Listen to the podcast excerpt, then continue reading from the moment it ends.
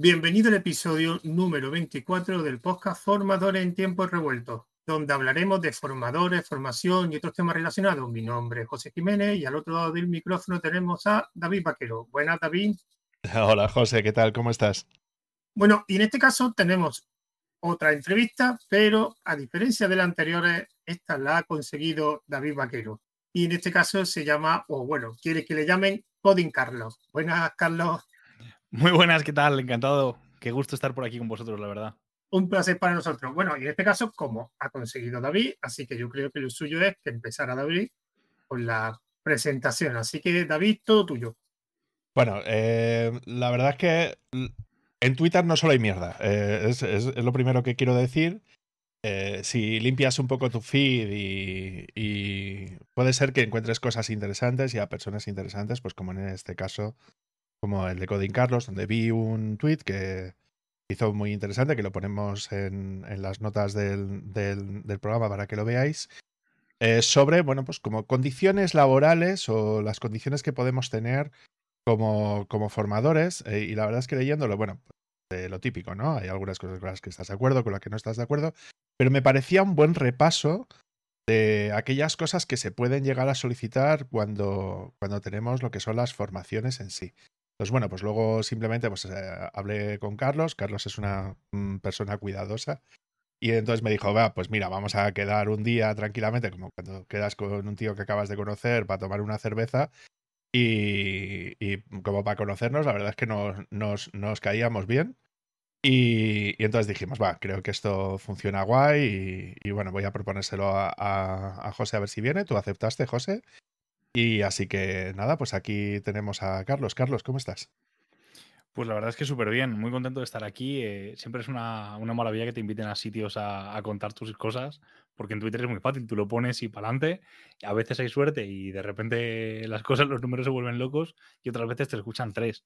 Pero cuando de repente dices, oye, hay alguien que ha escuchado esto que he dicho o que ha leído en este caso y le ha parecido lo suficientemente interesante como para decir, oye, vamos a profundizar más, vamos a hablar más de esto, vamos a hablar del otro, o bueno, y luego la conversación que tuvimos, que la verdad es que me lo pasé súper bien, pues oye, súper contento de que me digan, vente, vente a hablar. Yo me lío fácil, pero cuando encima es con buena gente, pues mucho más rápido.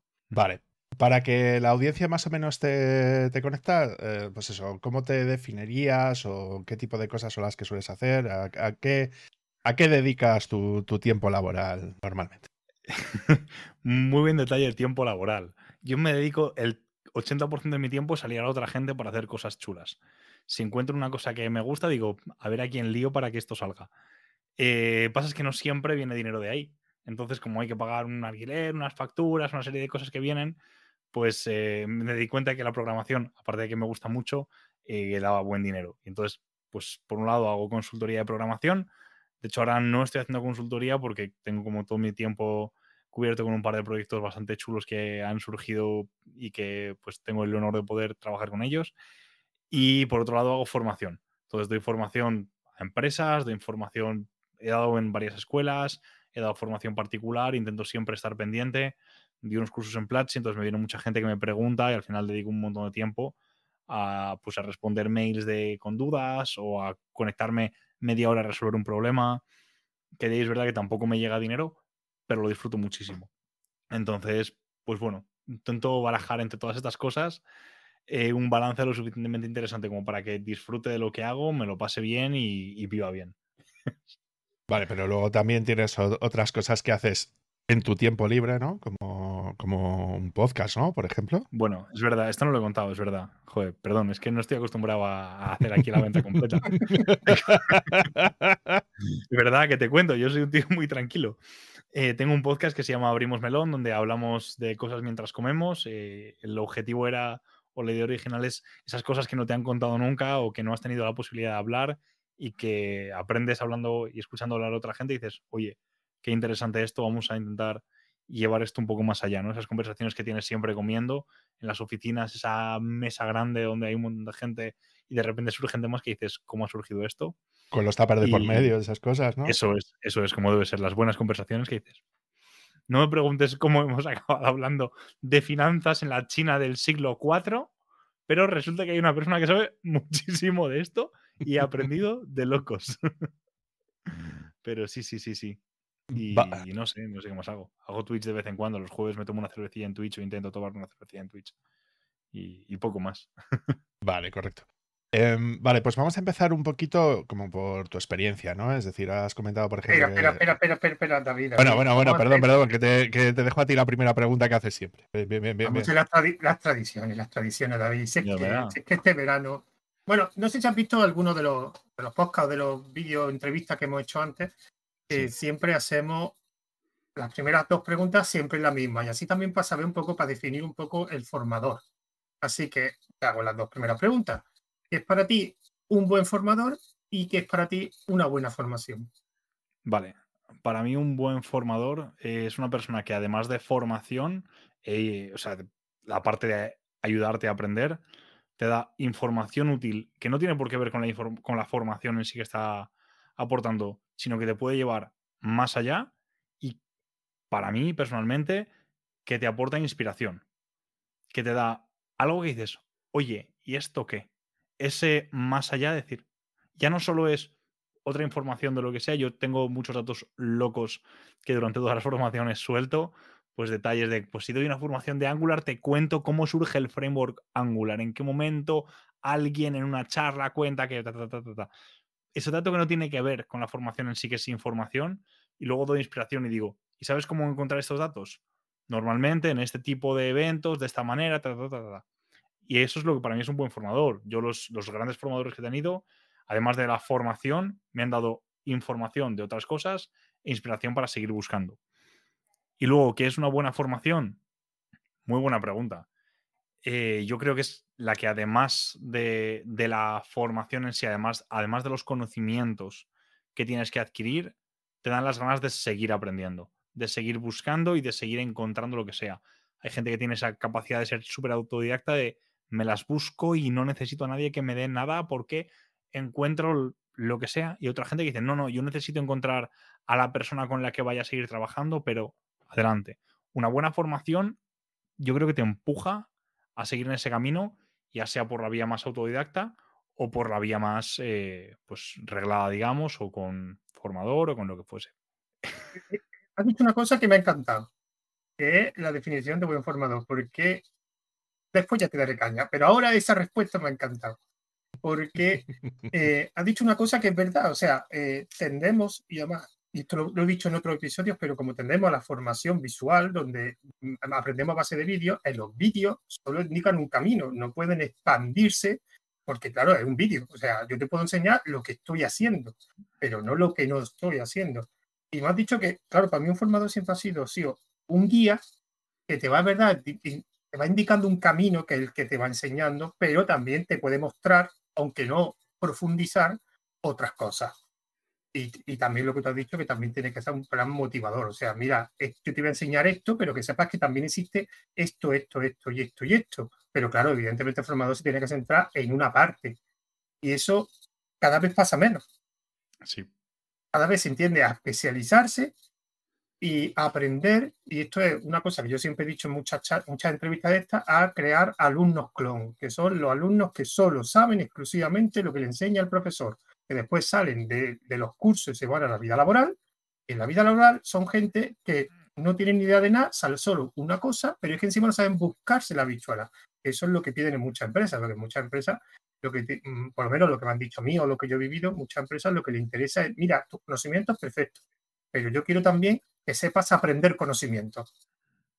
Y yo he visto un montón de empresas, y de hecho conozco un caso en particular de que estaban buscando un diseñador y un programador y no tenían a nadie porque tenían que estar, todos los que estaban de práctica o de prueba, tenían que estar, pues, digamos, los jefes, encima de ellos diciéndole, mira, tienes que hacer esto, tienes que hacer esto, tienes que hacer esto, tienes que hacer esto. Claro, llegaba un momento y dice, mira, es que a mí no me interesa decirte todo lo que tienes que hacer, tienes que tener un poco de, de, no sé la palabra motivación, no, Iniciativa propia. iniciativa, en- iniciativa propia, porque yo no puedo estar detrás tuya. Y eran gente que hacían muy bien su trabajo, pero que yo también decía, oye, mira, que si yo te digo, hazme esto, que te, busque la bichuela". Y eso cada vez hay menos. Y cada vez se especializan más, se especializan más y no los saques de ahí porque entonces se ven como perdidos. Y eso también en, parte porque una cosa que tiene buena la universidad es que la universidad te enseña eso. O sea, en la universidad te tienes que buscar la vida, porque si no, no vas a probar muchas asignaturas. Pero claro, todo el mundo que no pasa por la universidad, eso o, viene de fábrica, o es una persona que tiene iniciativa propia, o no. Y si no tiene iniciativa propia, por muchísimos conocimientos que tengas, va a haber muchas puertas que se te van a cerrar. Seguro, segurísimo, porque es que las empresas quieren eso, quieren conocimiento, pero quieren iniciativa. Entonces, por eso me ha gustado que los profesores tienen que ser guía de un camino, pero también mostrar lo otro, aunque no entra en profundidad. Bueno, y eres tú el que, el que tienes que hablar más, Carlos. Así que esto es habitual, ¿eh? Esto se ha visto otra entrevista habitual. De hecho, puede haber esta discusión entre David y yo, y el entrevistado se quedó un poco diciendo, pues vale. Pues Pero David, te dejo, venga, continúa tú. Sigue, sigue, Carlos.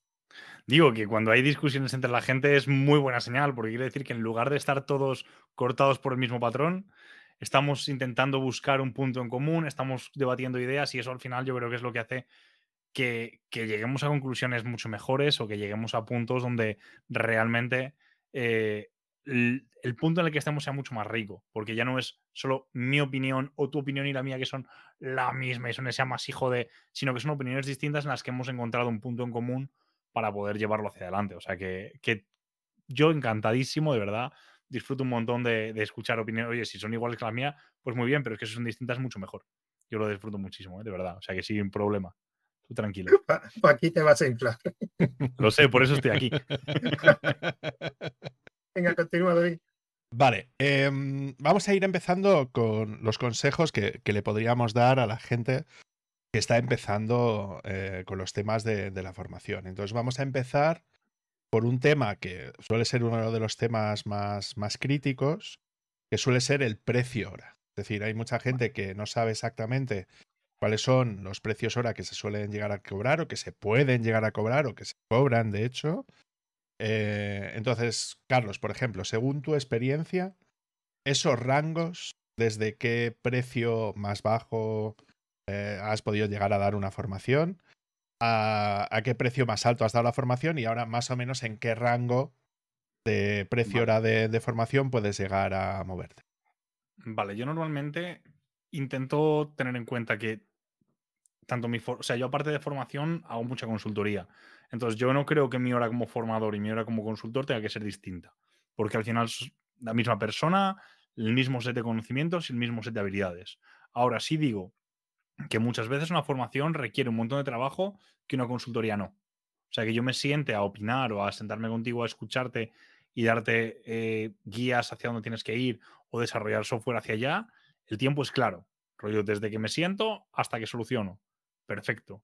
Ahora, cuando soy formador, la realidad es muy distinta.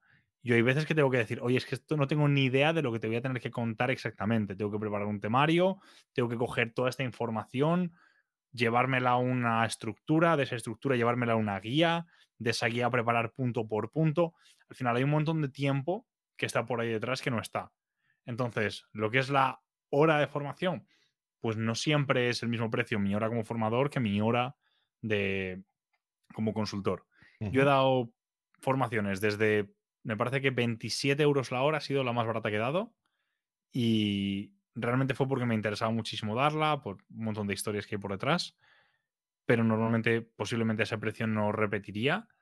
No por nada, disfruté muchísimo de la formación y de hecho eh, tengo todavía alumnos con los que hablo con relativa frecuencia y que de verdad disfruté muchísimo de darla, pero también es verdad que como precio, si tú haces un cálculo por detrás, oye, perdóname, yo soy autónomo, yo pago una serie de historias, de este dinero luego yo tengo que pagar unos impuestos, pero yo tengo claro que desgraciado, afortunadamente, y yo sé que esto no es un, un podcast de economía, yo no voy a tener pensión, desgraciadamente, entonces yo tengo que tener unos ahorros para poder pagar mi futuro, etcétera, etcétera. Y si yo pago, si yo cobro un precio hora de 27 euros, teniendo en cuenta que tengo que preparar un temario y otra historia, mi hora real se queda es que de verdad te lo digo, he limpiado, o sea, he trabajado muchas cosas, hasta cambiando dianas en un club de tiro, o sea, ridículo. Eh, cambiando dianas en un club de tiro, mi hora se quedaría a más de lo que se quedó en esa formación. Así te lo digo. Entonces, pues bueno, hay precios y precios. Ha habido otras formaciones que las he cobrado a ciento y pico pavos la hora. Eh, me parece que fueron 150 dólares, porque esto fue en dólares. 150 dólares la hora ejecutada. Y ok. Y ha habido algunas que he tenido posibilidad de cobrarlas más, pero por X o Y no han surgido. al final siempre la vida te va llevando por donde toca. Y más o menos esos son el, el mínimo y el máximo en el que me he movido está por ahí. Lo habitual suele ser que esté entre 50 y 100 pavos la hora. Si me voy a un número medio. Si tengo una formación preparada, sale más barato. Si tengo una formación que tengo que preparar, te va a salir más caro. Está claro. O sea, lo que, lo que comentabas, ¿no? Del hilo de Twitter, ahí contaba mucho que normalmente preparar una clase me requiere entre al menos el mismo tiempo que va a ser la clase y 1,5 o dos veces ese tiempo. Si es una cosa que me la sé perfecta, genial. Si es un tema que igual tengo que preparar más porque llevo sin tocar mucho tiempo, pues igual me va a costar tres horas por cada hora de clase que yo vaya a impartir. Entonces, al final, cuando dices, no, es que te cobro a 100 euros la hora, es que igual no te estoy cobrando a 100, te estoy cobrando a 25, porque tengo que estar dedicándole tres o cuatro horas a esa misma hora de clase. Entonces, por eso digo que dependiendo de cómo sean las cosas, van por un lado o por otro. Carlos, ¿qué, qué opinas de estos cursos? Si te ha pasado a ti, a mí me ha pasado. Estos cursos que los tienes que aceptar por futuros. O sea, porque es posible que en un futuro te llamen más peso, porque en un posible futuro vas a aprender mucho, que seguir tu carrera. Esto lo que digo por un futuro, mejor. ¿Qué opinas? Mm. Porque eso pasa mucho al principio. Mucho al principio tienes que comer, digamos, mucha mierda, porque es posible que te llamen, pero algunas veces sale y otras veces no te sale. Hay que decirlo. Mm, yo he comido mucha mierda y, y personalmente, ahora desde la posición de privilegio que tengo, de que no tengo que preocuparme, de que me salen cosas con mucha frecuencia, diría, yo no me la volvería a comer. La realidad es que seguro que si estoy en la misma situación, igual que me la comí, me la volvería a comer. Eh, siempre digo que, las comunidades son el futuro y no son el futuro, son el presente. En realidad, llevamos ya vamos mucho tiempo con esto y creo que cuanto más vives en comunidad, más oportunidades te surgen. Cuanto más vives aislado en un silo, menos te surgen. Pues yo personalmente creo que cuanto más cerca de una comunidad estés, menos mierda vas a tener que comerte, porque por un lado gente va a decir, no te comas este marrón porque no te merece la pena por esto, esto, esto y esto y por otro lado, más oportunidades te van a aparecer. Yo creo que aquí hay un punto que, hay que tener en cuenta también, es la, necesidad, es, oye, si yo tengo que comerme un marrón y una formación, me la voy a comer y ya está. Y es una mierda, sí, pero bueno, yo las veces que me he comido formaciones marrón, eh, he disfrutado, he intentado disfrutarlas al máximo, decir, mira, voy a sacar el dinero justo para esto, lo hago por este, este, este, este y este motivo e intento sacar el máximo beneficio. Yo recuerdo una formación que dio una empresa con la que espero no volver a trabajar nunca, em, que la verdad es que fue un... Fue, fue, Vietnam casi. Y es una locura. Pero recuerdo que había un chavalito majísimo con el que luego estuve como dos años y pico en contacto. Y aunque yo la formación la viví regular, él la disfrutó mucho, la gozó mucho y en cuanto que, que pudo se fue de esa empresa, se fue a otra, acabó muy bien, ahora está en una empresa muy molona, disfrutando un montón, cobrando un montón y de vez en cuando pues coincidimos, nos cruzamos un mensaje y yo sé que le va bien. Oye, esa formación fue una mierda, honestamente, fue una mierda. O sea, la sufrí, la sufrí y cobré una basura. Pero eh, salió algo bueno hay una persona que estaba en una situación de precariedad máxima y de repente a raíz de esta formación y de un trabajo suyo muy grande que él decidió, oye, voy a seguir formándome en esto, voy a aprender más, voy a dedicarle tiempo, voy a ta, ta, ta, ta, ta, llegó un curro increíble. La formación fue un marrón, un marrón. ¿Salió algo bueno? Sí, yo intento quedarme con eso. Alguien de toda esta mierda de situación sacó algo muy positivo y ahora está en un sitio genial pues la miro con otros ojos. No por la formación, sino por el resultado. Entonces, formaciones de mierda.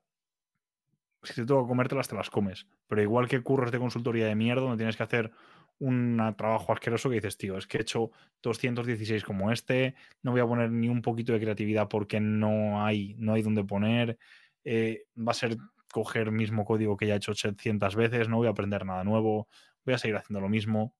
Ok, ¿qué bueno puedo sacar de aquí? ¿Qué puedo sacar que digas, oye, esto me ha merecido la pena? ¿Y qué decías, José? Perdona. se escucha, te lo he dicho por el chat, pero no se ralentiza. Tengo corte, no sé si soy yo o soy vosotros. Eh, creo que nos pasa, creo que nos pasa contigo, porque hay veces que se te va la voz, el sonido y tal, se te escucha raro. Eh, creo que Carlos le, pasa también. Así que voy a, voy a, voy a darle yo. Ah, vale, vale. Eh, mientras tanto, ¿vale? No, espérate, espérate. Sí, voy a cortar el, el, Twitch de aquí. Voy a cortar el, tweet aquí y ya está. Yo me imagino que a lo mejor lo han chupado. Solo quería decir una cosa a Carlos y ahora te dejo seguir, David. Vale. Yo el límite me pongo en este tipo de, formaciones es el material.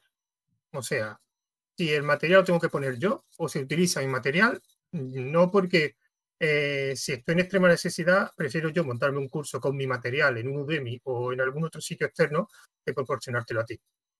Si el material me lo proporcionan ellos, pues ahí estoy más, ahí puedo soportar más. Pero para mí el material, mi, material, eh, le doy mucho valor. O sea, de una formación que voy a cobrar muy poco, que sé que va a ser mala, y encima tengo que aportar yo mi material, mm, mira, lo siento porque lo monto por mi cuenta. Aunque posiblemente gane menos, pero por lo menos es lo que tú dices. También si lo monto por mi cuenta y es un buen material, también me sirve de difusión, de comunidad y me sirve. Yo en ese caso, el límite del material, el material que quien lo aporta. Y yo los cursos que he hecho así ha sido porque el material no lo aportaba yo. Generalmente el material sigue siendo igual de mierda. Pero bueno, ahí ya puedes tú trabajar un poco más. Vaya, continúa David. Vale, yo quería comentar un par de cositas eh, para complementar lo que ha estado diciendo Carlos y lo que has dicho tú, José, ¿vale? A mí me ha tocado dar formaciones, pues como vosotros, ¿no? Desde veintitantos euros hasta, pues últimamente acabo de firmar un contrato para grabar una serie de laboratorios para una plataforma donde me van a pagar un mínimo de 200 euros la hora por, por la grabación de lo que es el curso como tal, ¿no? Eh, claro, en este caso es un curso para una plataforma, pues se sobreentiende que van a explotar ese material más allá de la formación que se vaya a ofertar de, pues de esa manera, ¿no? Entonces, para poder decir, yo, por ejemplo, últimamente lo que son las formaciones prácticamente yo no bajo de 60 euros de, la formación. Eh, con esto de, bueno, ahora con la excusa de la inflación, a ver si inflación solamente va a ser que suba la gasolina o los alimentos y tal, y nosotros no podemos subir los precios acorde a la inflación. Así que nada, lo que hice fue tomar la determinación de subir el precio base de los 50 a los 60 euros hora, porque había empresas que estaban empezando a pagar 70 euros hora por formación conmigo, ¿no? Entonces, como consejo principal sería, un consejo sería, pide lo máximo que seas capaz de poder pedir siempre que vayas a negociar con una nueva empresa. Es decir, vamos a poner un ejemplo.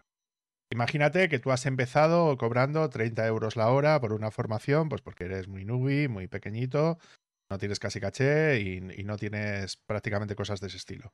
Bueno, pues al siguiente que te pida una formación, pues le pides 35 o 40.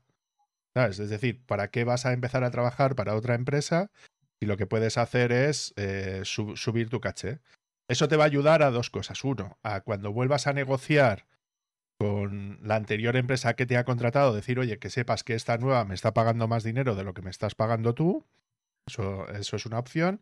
Y luego la siguiente es establecerte un mínimo a partir del cual empezar a hacer las negociaciones de las siguientes formaciones. Entonces, una condición sería eso, es decir, siempre que negocies con una nueva empresa, siempre intenta subir tu precio hora, ¿vale? Otra de las cosas que ha comentado Carlos, que creo que es relevante de cara a establecer lo que sería el precio hora y tu caché de, cara a las formaciones, es lo especialista que eres en ese sector concreto o en esa tecnología concreta. Yo lo digo porque hay algo con lo que no estoy de acuerdo con Carlos, en el sentido de que si tú, por ejemplo, tienes que dar una determinada formación y ya la has dado siete veces, es que eres especialista en ese área y por lo tanto se te puede colocar la etiqueta de experto en ese área y, tal, ¿no? Es decir, yo, por ejemplo, yo si tengo que dar un curso sobre Android, pues no sé si habré dado 15, 20 o 30 formaciones a lo largo de los últimos años pues se puede decir perfectamente que soy un experto en desarrollo de, Android con, con, Kotlin, ¿no? Eh, ¿qué, es, ¿Qué es lo que quiero decir con esto? Que muchas veces el tema de repetir un curso es, un, es algo súper importante que tenemos que tener en cuenta a la hora de plantear o de aceptar o no aceptar una determinada formación, porque si podemos repetir una formación, lo que estamos haciendo es reaprovechando todo el trabajo que hemos hecho en esa determinada formación concreta y no solamente podemos volver a cobrar por el mismo trabajo que nosotros hemos tenido a la hora de preparar todos esos materiales, sino si aparte de prepararte la clase, pues como decía Carlos en el hilo, ¿no? Media horita de, repaso de, los materiales antes de cada sesión de clase, ¿no? ¿no? No cada hora, ¿no? Sino cada sesión de dos, tres, cuatro horas, de lo que sea la sesión diaria, ¿no? Y aparte inviertes en actualizar los contenidos, ¿no?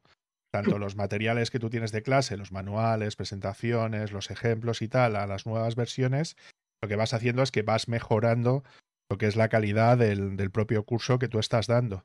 Entonces, no solamente eres mejor porque ya lo has dado con anterioridad, no es la primera edición del curso que has hecho, sino que aparte la, la calidad de los contenidos, como lo vas curando con el tiempo, es decir, vas actualizando esos contenidos y vas mejorándolo, porque a mí siempre me gusta, que esto es otra de las cosas que me gustaría poder hablar, el de cómo plantear las sesiones y tal, no sé si nos dará tiempo, pero, pero inicialmente sería eso, ¿no? Es decir, cómo vas curando los contenidos tal, lo cual te implica que otra vez subes el caché. Eh, porque lo que estás generando al fin y al cabo es que tú eres un especialista en un área concreta, pues eh, que sea en Angular, en React, en, en, iOS, en Android o lo que sea, ¿no? Y por lo tanto tienes una experiencia y un bagaje que tienes que reflejar en el currículum, ¿vale? Es decir, una de las cosas que creo que es muy importante que tenemos que aconsejar a la gente es que todas aquellas formaciones que ellos vayan dando las metan en un currículum en formato de listado. La gente se suele sorprender de que mi currículum tenga 27 páginas, eh, pero es porque meto literalmente todas las formaciones que he dado en los últimos años.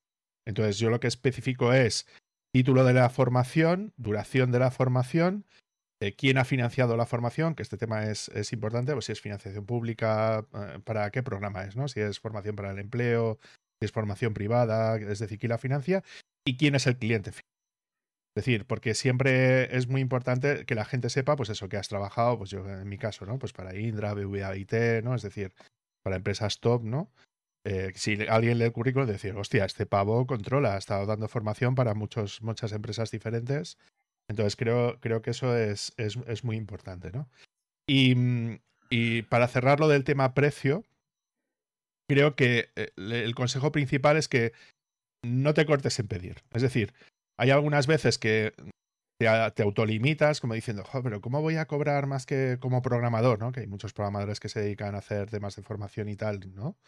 Entonces, joder, ¿cómo voy a pedir, pues como estos, ¿no? Que llevan currando mogollón de tiempo y voy a pedir cobrar no sé cuánto la hora. Bueno, pues que sepáis que hay gente que ha empezado en la formación. Yo, por ejemplo, he conocido a un chico, se llama Jorge.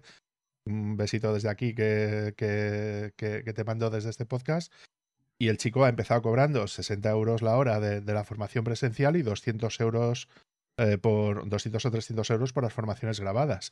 Y simplemente es pues porque el chico tenía una serie de conocimientos muy específicos de temas de Azure, por ejemplo, eh, que es raro y pues, pues por ejemplo puede, puede pedirlo. Yo es un chico súper joven de 23, 24 años, ¿no?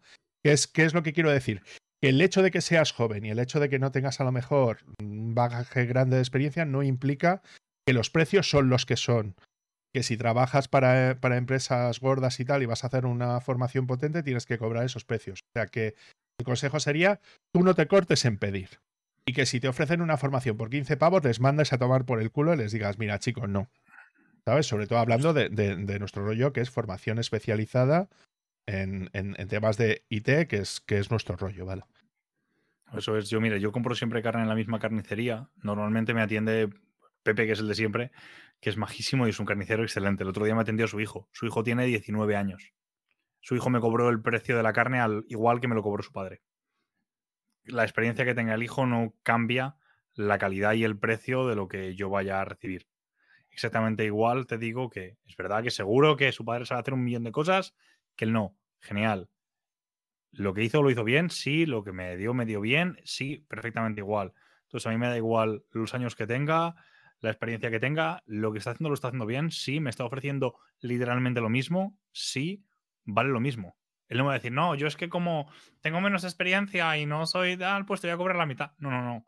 Tú pide para arriba. O sea, cuando hagas cualquier cosa, pide para arriba, que para regatearte por detrás ya está el otro lado. Mm. Ya está el otro lado y te va a decir, no, pues es que esto no te puedo ofrecer no sé cuánto. Y ahí ya podéis ir regateando. O sea, al final piensa lo que es así. Cuando tú estás ofreciendo un servicio, ponle un precio y, tenlo en cuenta, pero valora tu tiempo, de verdad, y valora todas las demás cosas que hay que al final pues son realistas, ¿no? Si tú tienes que pagar autónomos, impuestos, ta, ta, ta, ta, ta, ta, ta. Vale. Otra de las cosas que quería plantear como tema que creo que es importante es que, claro, no es lo mismo una formación no presencial, ¿no? Es decir, que no te requiere gastos de desplazamiento, alojamiento y demás, ¿no? Eh, que una formación que sí es presencial. Vale. Eh, es otra de las cosas que estábamos comentando en una de las cuantas grabaciones que llevo esta semana. Em, pero según tu experiencia, es decir, eh, las empresas para las que sueles trabajar, cuando tienes que hacer un desplazamiento para una formación presencial, ¿qué es lo que te suelen pagar? Eh, ¿Qué es lo que va incluido dentro del pack para, para, para, para esa formación, aparte del precio hora que te tienen que pagar por impartir la formación en sí? Vale, si estamos dentro de la misma zona geográfica, quiero decir que simplemente cojo el coche o el metro o el, lo que, como sea que puedo ir para allí, voy de la formación, luego me vuelvo a mi casa, el precio del transporte, sí o sí. Porque yo no me voy a mover gratis. O sea, yo lo siento mucho, pero la gasolina es muy cara, el abono de transporte, bueno, ahora por suerte Renfe los ha puesto a la mitad, pero hasta diciembre, luego otra vez volverá a costar los mismos 800 millones de dólares que cuesta siempre. Al final, el transporte vale su dinero y, y ya está. Entonces, si tengo que moverme a cualquier sitio, el precio del transporte yo lo meto dentro de esto y digo, oye, Vale, cuando te vale. refieres a cualquier sitio, es de. Tú, tú, por ejemplo, ¿de dónde eres, Carlos? yo vivo ahora mismo en Madrid, Vale, o sea si que si tú tienes que desplazarte de dentro de Madrid, de dentro de la provincia Claro. de Madrid, ¿cobrarías esos gastos de desplazamiento o no? cobraría un gasto de desplazamiento mucho menor que si, por ejemplo, me tengo que ir, yo que sé, a Valencia. Si yo tengo que irme a Valencia a dar una formación, Madrid, Valencia es gasto. ¿Dónde duermo yo en Valencia? Es gasto. ¿Y cuánto me cuesta vivir en Valencia? Es gasto. Porque desgraciadamente yo aquí en Madrid, por suerte, yo puedo ir, comprar y por muy poquito dinero comer tranquilamente en mi casa, haciéndome mi comida y cocinando súper rico como yo cocino, genial. Pero si yo me voy a Valencia y tengo que estar preparando una formación y preocupándome de no sé qué, no sé qué, no sé qué, posiblemente no puedo. Entonces, todos esos costes, eso se mete aparte. O hay dos opciones. Hay gente que dice, tú mándame los tickets de donde tú hayas estado, de la gasolina o del tren o de lo que sea, y ya está, yo te lo reembolso. Pues oye, mira, a mí eso me gusta mucho porque yo, estoy, yo voy tranquilo. Yo sé que yo hago mi historia, como donde sea, me cojo el tren que sea, le mando los tickets y me llega un reembolso, tal cual. Pues oye, perfecto. Hay otras veces que te dicen, no, no, te voy a dar este presupuesto, te voy a dar 50 pavos al día para comer o no sé cuánto para tal. o- Vale, pues vamos a hablar de, de cuándo y cómo y porque no se come igual, por ejemplo, en Sevilla que en Bilbao. O sea, no es lo mismo el coste de vida que hay en Sevilla, que yo me puedo ir a Sevilla y por 20 euros comer como un rey, que en Bilbao que por 20 euros me como tres pinchos. Entre comillas. Sí, correcto. Pero entendámonos. Que, y que en Bilbao se come muy bien. ¿eh? También no quiero de verdad nadie de Bilbao que me entienda mal. Yo disfruto muchísimo en Bilbao. ¿eh? Eh, yo, ya siempre he dicho que el pincho cuando es con TX es más caro. O sea, esto, esto, Hombre, es, está, esto es una. está claro. De todas formas. Carlos, ya sabes que en Bilbao no te van a volver a llamar. O sea que los pinchos no te preocupes que no los va a pagar. No, no, sí, Si sí, en ellos son los no me primeros que quieren hacen llamar, no bromas se con eso, ¿eh? preocupen. No se preocupen si no me quieren llamar, ya iré yo a comer pinchos sin ellos y ellos se pierden la posibilidad de estar conmigo un rato. Si me quieren llamar en vez de para formaciones para cervezas, me vale también, o para unos chacolis, me vale perfecto, ¿eh? Encantadísimo. Vale, o sea que por resumir, es de- evidentemente los gastos de desplazamiento, los gastos de alojamiento y los gastos de dietas de la estancia, ¿no? Es decir, Sí. desayuno, comida y cena, evidentemente tienen que estar incluidos. Vale, yo voy a añadir un par de detalles que creo que son importantes a la hora de hacer la negociación y que la gente tiene que estar consciente de ello, ¿vale? Uno, yo siempre voy a preferir que eh, el gasto de hotel, aparta hotel o lo que sea, ¿vale? Que, que se me ofrezca, vaya siempre a cargo de la empresa que a mí me contrata. Es decir, yo lo que no quiero es adelantar dinero que ellos luego me tengan que devolver. Es decir, eso sería una... un- o sea, es como si te hicieran a ti cargo, por ejemplo, del gasto y luego tú tienes que financiar ese, ese gasto que tienes durante X tiempo, luego hablaremos de condiciones de cada cuánto nos pagan, ¿vale? Eh, y evidentemente, si el gasto forma parte ya de, o sea, se hace cargo directamente la empresa, es algo que no tengo por qué adelantar yo o no tengo por qué pagar yo, ¿vale? entonces, lo que sería gasto de alojamiento, seguro, ¿vale? Cuando yo tengo que hacer un gasto que sea en transporte público, mm, da igual que sea taxi, eh, tren, autobús, eh, avión o lo que sea, yo intento otra vez lo mismo, ¿no? Que se encargue la empresa de facilitarme los tickets o los billetes necesarios para eh, el viaje que yo tengo que hacer. Es decir, por ejemplo, el otro día tuve que ir a hacer una, una formación, creo que fue a, a Valencia, a mí me pagaron el, media distancia Salamanca-Madrid y el, y, el, y el AVE Madrid-Valencia. Y los gastos de taxi también iban incluidos, porque evidentemente desde el sitio donde tú llegas hasta tal, si no vas en coche, de alguna manera tienes que llegar hasta el hotel. Pues los taxis, igual, ellos, pues evidentemente tienen que tener un dinero reservado para ellos, igual si lo tienes que adelantar, porque ellos no saben por defecto qué es lo que pueden hacer.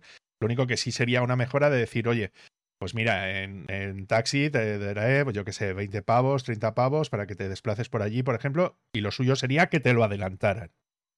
Eso sería la condición mejor, ¿vale? Y luego, a nivel de dietas, esto depende mucho también de, pues de, lo que dices tú, de cada ciudad, de cada sitio y tal. A mí lo que me ha pasado normalmente es que cuando eh, viene incluido el desayuno con el hotel, que siempre, eso siempre es bien, por cierto, ¿vale?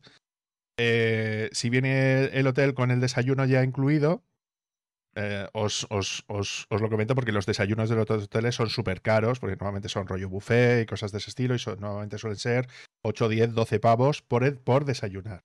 ¿Vale? Que es un detalle que hay que tener bastante en cuenta. Entonces, si lo podéis coger el hotel con el desayuno incluido, mejor. ¿Vale? Que lo pague la empresa, por supuesto. Y luego a partir de ahí, pues suele oscilar habitualmente entre unos 30, 40 euros más o menos, suelen ser pues eso, 25, unos 25 euros cena, 15 comida, más o menos serían los, los 40 euros más el desayuno. Entonces podía oscilar entre eso, unos 30, 40, 50 euros al día, eh, más o menos de, de, dietas diarias. Y evidentemente esto, por supuesto, tiene que ir a costa de la empresa.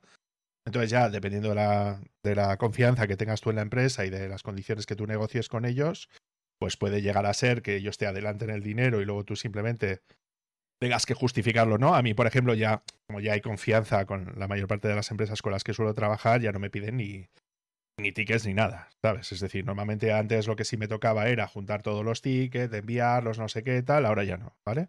Ahora ya, ya simplemente con eso, eh, simplemente, como está especificado por día cuánto dinero me dan, pues yo simplemente lo meto en la factura y ya está, ¿vale? Lo único que sí es bueno de cara a tienda y estas cosas es que luego tú todo eso te lo puedes desgrabar.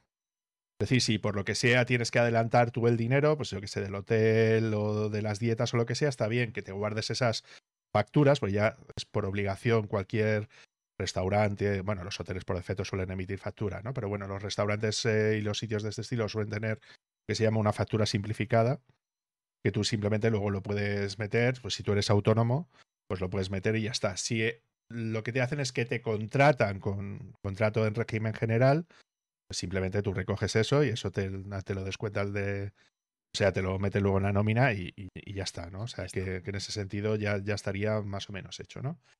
Entonces, con esto más o menos tendríamos cubierto lo que sería la parte correspondiente de eh, lo que sería, pues eso, gastos de alojamiento, desplazamiento y tal. Solamente faltaría el tema del kilometraje. Eh, que hay algunas veces que el kilometraje pues depende mucho de la empresa que te paga, ¿vale? ¿Cómo calcular si el kilometraje está bien o está mal? Bueno, pues evidentemente, a mí últimamente lo que me están haciendo es que me están diciendo, oye, tú, eh, echa, echa gasoil, o sea, sal con el depósito lleno de tu origen, a los kilómetros que tú tengas que, que hacer, y a la vuelta vuelves a llenar otra vez el depósito y las facturas de, combustible que hayas tenido, mándamelos y ya está. Esto es un problema y voy a comentar por qué. Porque no se cuenta el gasto de desgaste de coche. ¿Vale? Entonces, lo que tendríamos que hacer sería a ese, a ese valor que nosotros hemos tenido de gasto de, gasto de gasolina, incrementarlo en un, en un kilometraje, es decir, a un X céntimos por, por kilómetro. El cómo calcular los céntimos por, kilómetro es un poco complicado porque depende del coche que tengas, cómo lo tengas amortizado, eh, de lo que te cueste las revisiones y tal, pero básicamente sería lo que se suele hacer es una amortización a tres o a cinco años del coste de lo que es el vehículo como tal, más tendrías que meter todas las revisiones, cambios de ruedas y tal. Entonces lo que haces es, lo calculas a cinco años, por ejemplo, eh, calculas a más o menos los kilómetros que puedes hacer con ese coche al, al, al, año, por ejemplo, y eso te va a dar un número. ¿Vale? Pues ese será el mínimo que tú tienes que pedir por kilómetro, ¿vale? Eh, al margen de lo que es el combustible en sí, que eso es lo que puede llegar a variar más, entonces ese formato estaría bien. Pues a mí me han llegado a pagar desde 8 céntimos el kilómetro hasta 30 céntimos el, el, kilómetro cuando cojo yo mi coche, que es lo que te digo, ¿no? Entonces últimamente, bueno, pues sería como una manera de, pues, de poder negociar también eso. Decir, oye, ¿a cuánto me vas a pagar el, el kilometraje? Porque claro, te puede interesar o no. Porque es un gasto, al fin y al cabo, como decías tú, que vas a tener y, que al fin y al cabo, pues bueno, es algo que luego tienes que imputar y luego tienes que tributar por ello, etc, etc, etc. O sea que creo que es un detalle que es, que es, que es muy importante. José, ¿quieres preguntarte alguna cosita más? ¿Quieres decir algo, Carlos? Porque te veo tan callado. Yo puedo decir todo lo que quieras. ¿Sobre qué quieres que te cuente? No, mira, te voy a comentar una cosa. Además, ya me he acordado. Eh, lo que has comentado al principio, que de hecho tú estás aquí por un hilo de Twitter. Sí. Que de hecho hemos puesto en el, en el chat de, de, Twitch. Entonces, en ese hilo de Twitter, digamos, que básicamente lo que está explicando es eh, cuánto vale una formación y lo divide en cuatro pasos. ¿Vale? En, bueno, en cuatro puntos. En tiempo de preparación, repetibilidad, interés y coste hundido. Vale, yo hay una de, ahí me falta un, un punto que no sé por qué no lo han metido, o sí lo han metido, pero está en uno de los cuatro anteriores, que de hecho David lo ha dicho, que es lo que yo llamo la impartición. Vamos a ver. Simplemente, eso hay que cobrarlo. O sea, hay una cosa que yo veo mucho, tanto en la empresa de formación como en los formadores. Eh, tú no eres programador, eres formador. A ti no te van a contratar por hacer líneas de código, sino por explicar cómo se hacen esas líneas. Entonces, eso lo tienes que explicar al empresario este que, que se hizo famoso en, en, en, Twitter para decir si solo escriben líneas de código. Entonces, eso es algo que yo he vivido muchísimo, que solo, y de hecho me he encontrado como alumno a formaciones de programación que no sabían explicar, básicamente. Pero porque, se, bueno, una de ellas, por ejemplo, sí sabía que el motivo era la segunda formación que daba. Era una persona con unos conocimientos muy grandes, pero no hacía ni buenos ejemplos, ni buenos ejercicios, ni sabía llevar una clase, ni sabía explicar, eh, ni sabía estructurar un curso. O sea, yo siempre lo he dicho, si ya me estás poniendo una clase de dos horas, ya la llevas mal. O sea, un vídeo de dos horas directo seguido, mira, no tiene sentido. Aunque esto es muy típico en muchos cursos online. Que te pongan un curso de programación, eh, pues clase de dos horas. Mira, no te sirve para nada. Y en directo. Eso, eso en este caso viví que eran directos. Digo, pero yo no puedo estar dos horas pendiente de la pantalla. O sea, divídelo en trozos más pequeños, en vídeo 15 minutos, y cada uno de ellos explicas un concepto o algo, pero eso no se hace. Bueno, lo que quiero decir es que me enrollo.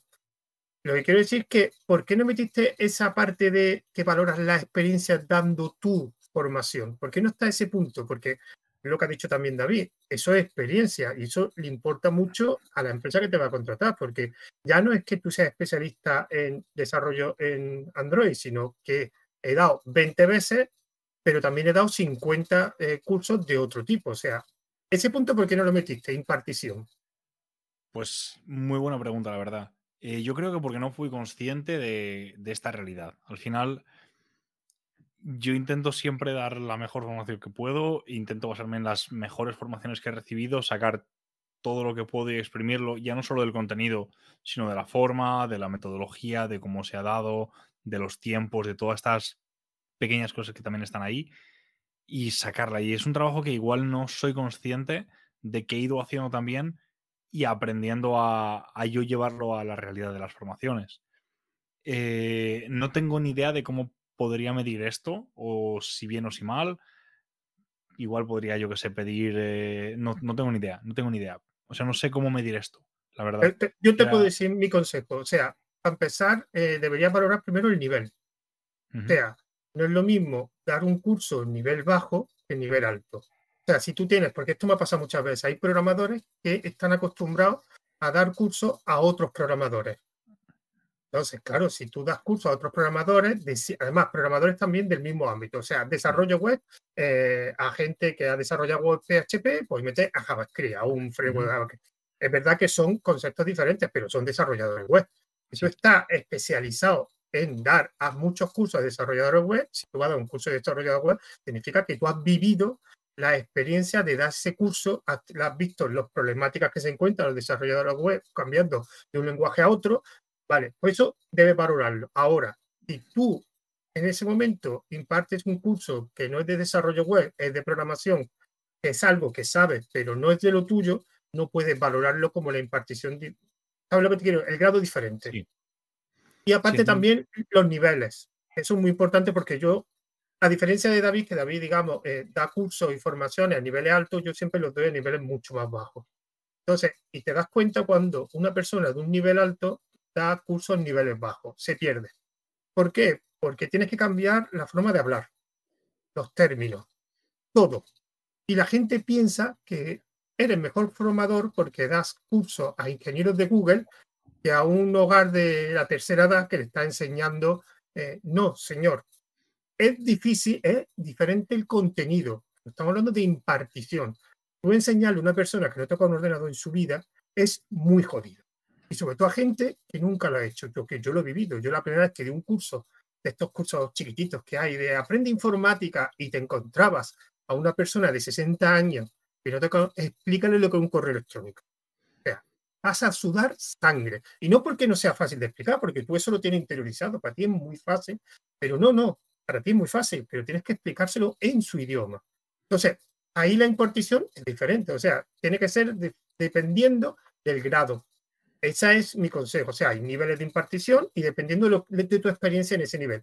Si tú tienes experiencia en un nivel de ese ámbito, pues esa impartición la tienes que sumar. O sea, mira, perdona, yo he dado a desarrolladores web que han pasado, que han migrado de un lenguaje X a un lenguaje Y. Ya he vivido ese proceso y lo tienes que ponerse.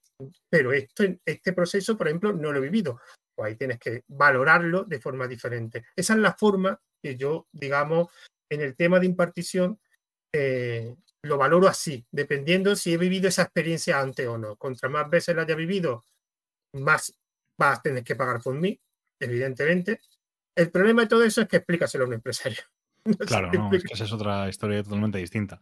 Yo ahora que lo dices es que me parece muy interesante esto, no haberlo siquiera pensado. Ahora estaba como intentando reflexionar y me he dado cuenta de que en realidad yo no sé ni cuánto tiempo llevo metido dentro de la parte de formación como tal, porque es verdad que formación dentro de programación web, te puedo decir el año en el que empecé, pero la primera vez que yo di formación es que igual yo tenía 15 años o por ahí, que fue cuando yo estuve haciendo un voluntariado con unos niños, y dices, oye, es que estoy dando clases de mates a unos niños en, pues, bueno, por historias de la vida, ¿no?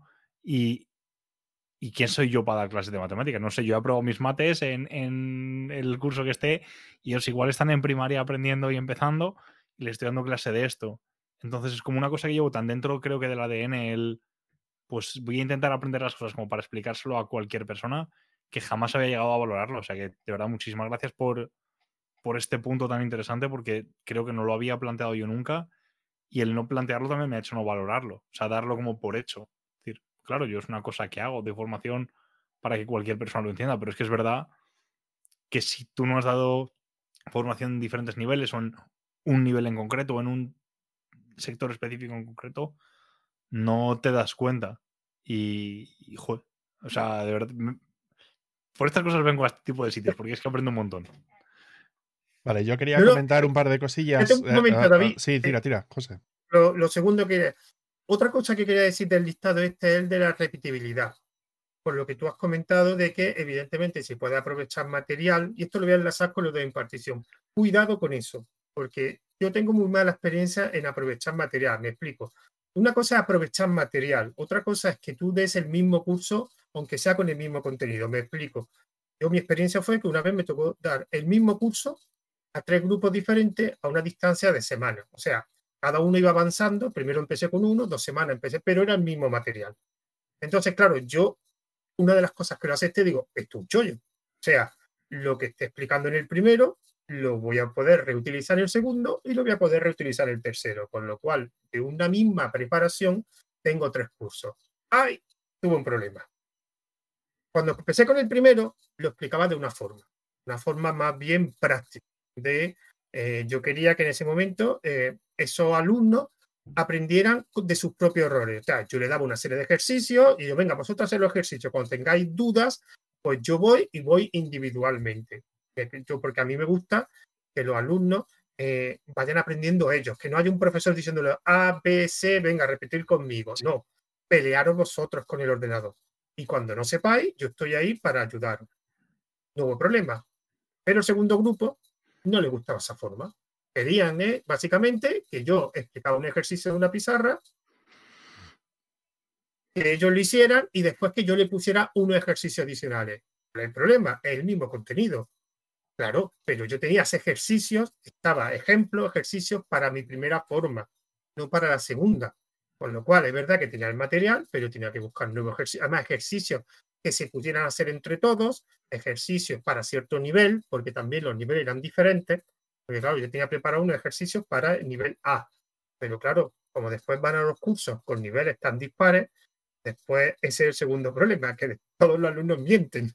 No sé si a vosotros, pero en lo del nivel de los alumnos hay gente que se cree que tiene un nivel dice, no, perdona, tú no tienes ese nivel, es que no lo tienes, no llega. No, no, sí, yo llevo un montón de años trabajando en una empresa con esto. Y dice, vale, perfecto, pero lo que has hecho no, no lo estás haciendo bien. Y por eso tened cuidado cuando aprovecháis materiales, porque una cosa es aprovechar el material, otra cosa es impartirlo igual. Y ese era simplemente, por eso cuando he visto repetibilidad, lo primero que me fijé cuando vi tu hilo es, a ver lo que has dicho en repetibilidad, para ver si era lo que yo eh, había vivido. Así que cuidado, está bien que es verdad que vas a aprovechar un tiempo, pero ten cuidado porque a lo mejor el material no te va a servir. Y aunque es verdad que tengas que, como yo me pasó, tuve que buscar nuevos ejercicios, aunque después la estructura del curso era la misma. La diferencia entre el A y el B era como lo explicaba. Vale, pues ahora sí, yo lo que quería comentar es el tema de los precios, ¿no? De lo que comentábamos antes, porque creo que es importante que la gente sea consciente de dónde viene este dinero. Es decir, que muchas veces la mayor parte de la formación que se da en este país normalmente no es formación privada, es decir, formación que paga la empresa con dinero de la empresa que va directamente a la empresa que te contrata o a ti como formador para hacer las cosas. Sino que normalmente todos estos programas ¿no? suelen ir dentro de lo que se denomina la formación para el empleo, que tiene una escala de costes asociados a esa formación que la empresa formadora o el responsable que tiene que dar esa información e impartir esa formación va a cobrar por ello como base deducible para la empresa. Me explico cómo funciona esto, ¿vale? Es decir, si tú das un curso, por ejemplo, de ofimática, si no recuerdo mal, el coste era como unos 7 euros, 7 euros y pico por hora y alumno. Tema importante, por hora y alumno. Que son los cursos más baratos que se dan en, España que son subvencionados. Eso significa que si tú tienes a 70 digo, perdón, 10 alumnos en clase, la empresa va a facturar como mínimo, porque se lo puede llegar a deducir de, de, cara a la empresa a la cual vas a dar la formación, ¿vale? Se, se puede deducir esos 70, 80 euros hora con esos 10 alumnos. Y a ti te pagan 20 euros hora, significa que la empresa se queda con 50 euros de los 70 que va a cobrar. Es decir, que cuando estamos diciendo cifras de que tú vas a cobrar 40, 50 euros hora, a lo que nos referimos es por una formación básica de ofimática. ¿Vale? De ofimática, esos serían los precios que se pueden financiar a, a, partir de la empresa, lo cual no implica que la empresa pueda pagar más dinero por lo que sea. ¿Cómo ganan el dinero estas empresas? Muy sencillo. Ellos lo que hacen es, oye, tú no te preocupes que la subvención te la gestiono yo, hay empresas externas que te pueden gestionar esa subvención o la propia empresa que gestiona la, formación en sí, son la que le dice a la empresa, tú no te preocupes, si tú no eres capaz de gestionarla, yo te gestiono la subvención. Entonces lo que hacen es que ese curso es subvencionable a partir de la seguridad social con con estos, con estas eh, subvenciones que vienen preestablecidas, ¿vale? Eso significa que hay un presupuesto todos los años que tienen las empresas para ese, para esa cosa y que cada uno de los cursos se financia con ese dinero. Los cursos de alta especialización técnica, pues como los que pueda dar yo, pues dar tú, José, o los que haga Carlos, llegan a los 13,5 euros hora por alumno. Eso significa, otra vez, que si juntas a 10 alumnos en clase, la empresa que te contrata a ti o a la empresa de formación va a ser capaz de deducirse hasta 130 euros hora, ¿vale? Por esa formación que tú estás dando a esos 10 alumnos. Por lo tanto, si tú estás cobrando 60 o 70 euros hora, realmente estarías cobrando pues prácticamente menos del 50% de, de, la formación. ¿Vale? Entonces, lastimosamente, como bien dice José, las formaciones de bajo nivel, es decir, a, personas que no están del todo capacitadas y que por lo tanto van a tener más dificultades para poder entenderte lo que te tienes que enseñar, la realidad es que se les paga menos dinero. Pero eso no significa que al formador se le tenga que pagar menos dinero, sino que a lo mejor el margen correspondiente a la empresa va a ser inferior. Debido a lo que ha pasado en pandemia, ¿vale? Eh, todas estas formaciones, ahora, cuando se hacen online en directo, es decir, a través de los Zoom, GoToMeeting, Webex, ¿no? Todas estas plataformas donde se pueden hacer estos meetings reuniones o formaciones en, en directo, se consideran como formación presencial. O sea, que se establece exactamente el mismo gasto. ¿Qué quiero decir con esto? Que tú seas consciente del tipo de formación que das para que sepas cuánto la empresa se supone que se va a deducir por esa, por esa formación. Y estos son las formaciones estándar. Si tú luego aparte hay programas específicos, pues como por, eh, ejemplo yo, yo, he dado algunos cursos en País Vasco que están financiados por Lambide, eh, Lambide es el servicio de empleo vasco, entonces hay algunas veces que por ley, es decir, por tal como se han aprobado esos fondos correspondientes de la comunidad autónoma, hay veces que obligan directamente a, la empresa o a, la entidad formadora a que se te pague una cantidad fija de dinero. Es decir, por ejemplo, si la empresa va a facturar 150 euros hora por la formación, en algunas formaciones de, País Vasco le obligan por ley a que te tienen que contratar un contrato fijo eh, durante lo que dure la durante lo que dure la, formación en sí, el régimen general en vez de autónomos, ¿vale? Y que tiene que ser por un precio que ellos fijan en un 50% como mínimo de lo que va a cobrar la empresa total. Es decir, que si ellos van a facturar 140, 140 euros hora, a ti te tienen que pagar proporcionalmente 70 euros hora por la formación que tú tienes que dar, más euro social, más no sé qué, más no sé cuántos. ¿Qué es lo que quiero decir? que tenemos que ser conscientes de que todo este dinero, al fin y al cabo, el 90 y pico por ciento largo de la formación que se da en España, es subvencionada y que tenemos que ser conscientes de estos, de, estos costes que se tengan que tener por aquí. Y quería introducir un, pequeño detalle que a mí me parece que es importante, que lo ha apuntado José, y luego ya te hago la pregunta. ¿vale? Hay algo que básicamente nos han contestado prácticamente todos los formadores que, que hemos venido, que hemos venido trayendo, y que lo habéis apuntado bastante bien, que es la adaptabilidad. Es decir, que tú tienes que adaptarte a los alumnos que tú tengas, ¿vale? Pues aquí voy a comentar un par de consejos que me parecen importantes. Y es, el primer consejo es que siempre cuando vayas a empezar una formación, da igual lo que dure, ¿eh? Da igual que dure 5 horas, que 20, que 30, que 300, ¿vale? Siempre lo primero que tienes que hacer es una sesión inicial que se presenten todos y cada uno de los alumnos y que digan cuál es su conocimiento previo de la materia y cuáles son las expectativas que tienen del curso. Esto lo que te va a ayudar es saber tú, pues a saber a, qué gente tienes, ¿no? Pero también te ayuda a que todos los alumnos que vayan a asistir a la formación van a ser conscientes de todo el nivel que tienen sus compañeros. ¿Vale? Entonces esto te va a ayudar muy bien a saber, primero, a evaluar al grupo más o menos para saber cómo van, por si tienes luego que hacer adaptaciones durante la duración de lo que es el curso. Si es un curso de un día, no vas a poder hacerlo, pero si son varios días, varias semanas o varios meses, sí vas a poder hacerlo, que te va a ayudar bastante, ¿vale? Y voy a añadir un nuevo punto que que, creo que es muy importante, que es el tema de las contrataciones, facturaciones, tiempos de cobro. ¿Vale?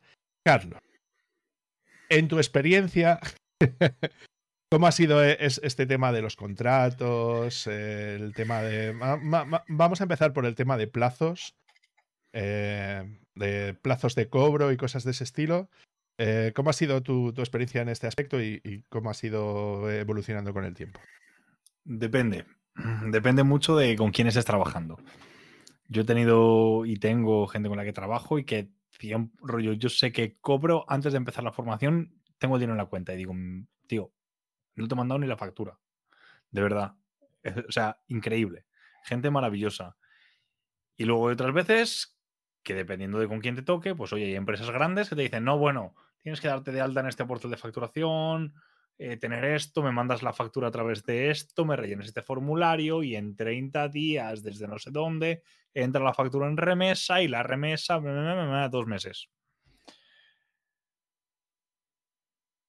Depende de con quién te toque. Hay gente que es de verdad que es una gozada trabajar con ellos y que mandas la factura y te pagan automáticamente. Y una persona que dice, oye, disculpa que estoy ahora mismo fuera de la oficina, te la pago cuando llegue. Digo, chico, es jueves por la tarde, mándamela mañana, no me preocupa. Pero hay otras veces que, pues un mes o dos meses y te los comes con patatas. Mm. ¿Y José, tú en este aspecto? Pues yo es que el tema de, la facturación y todo eso, a mí siempre me han contratado. o sea, que te han contratado por régimen general, ¿no? Como si fuera un empleado cualquiera. Lo que pasa es que yo he vivido, no sé, que me parece que vivo en un mundo aparte, porque a mí yo lo que he vivido han sido muchísimos chanchullos, mucho. No sé si es porque era Andalucía, en Andalucía, bueno, no sé si sabéis que en Andalucía hubo lo de los cursos de formación. de hecho, los cursos de formación, ¿no? uno de mis jefes, no sé cómo acabó, creo que se libró de la cárcel, pero estuvo. Y yo lo que he vivido mucho, muchos chanchullos. Desde tomar, tú cobras eso, pero tú negociaste tal, tal dinero, con lo cual tienes que ir a tu cuenta, sacarlo y dármelo en mano. O de, eh, yo qué sé, yo que he visto muchos chanchullos. No en todos los sitios, es verdad, pero a mí, pero es verdad que por eso siempre prefería estar bajo contratado porque me daban siempre la opción de ser autónomo y cobrando más por la hora, eh, pero los, bueno, los precios que ha dicho David, eso yo en la puñetera vía lo he visto, o sea, por alumno, ni de coña. Eso, eso es lo que pagan a las empresas, ¿eh? es decir, es decir, si tú montas un curso de ese estilo de formación para el empleo, da igual que sea con financiación pública o financiación privada, es decir, que lo pague, a ver si estos son precios de si, lo, si, lo, si lo paga una empresa, ¿vale? Lo que pasa es que a mí me decían que se suponía que te podían, eh, hasta el 40% se lo podían quedar ellos. No sé si eso es normativa, no sé si es verdad, es mentira, no lo sé. Eso es lo que me dijeron en algunas empresas, que todo eso, hasta el 40% se lo podían quedar ellos. O sea, tenían que darte el 60%. A mí el 60% tampoco nunca me dieron. O sea, yo, el rango de precio en muchos cursos eran 20. 20 brutos. Hora. No 20 por euros. Hora. 20 euros la hora, ¿no? la hora, pero no por alumno, hora. daba igual que hubiera 10, que hubiera 5, que hubiera, mm. que hubiera 8. Eso da igual. Y mis compañeros igual. O sea, la mayoría de las empresas que yo he conocido no te les pagaban por hora y punto. Entonces es lo, lo que había. Y pues por eso yo siempre he preferido, salvo excepciones, que me contrataran. Y como la mayoría de los sitios que podían, siempre estaba la opción de contratarte o sea autónomo, había gente que eran autónomos, pero el problema autónomo era también el pago. Había sitios que te pagaban a 30 días, 60 días. Eh, había gente que no les daba igual porque tenía otro trabajo, pero a mí no me daba igual. Y me da igual mm. que cobrase 10 euros más la hora, es que no, no me daba igual. Pero bueno, es lo que ha habido la formación. Claro, yo en ese caso voy a, voy a aportar mi, mi, experiencia, que también es muy barata, como, como dice Carlos. Yo el tema de que, bueno, sí puedo contar un curso que no di y que cobré.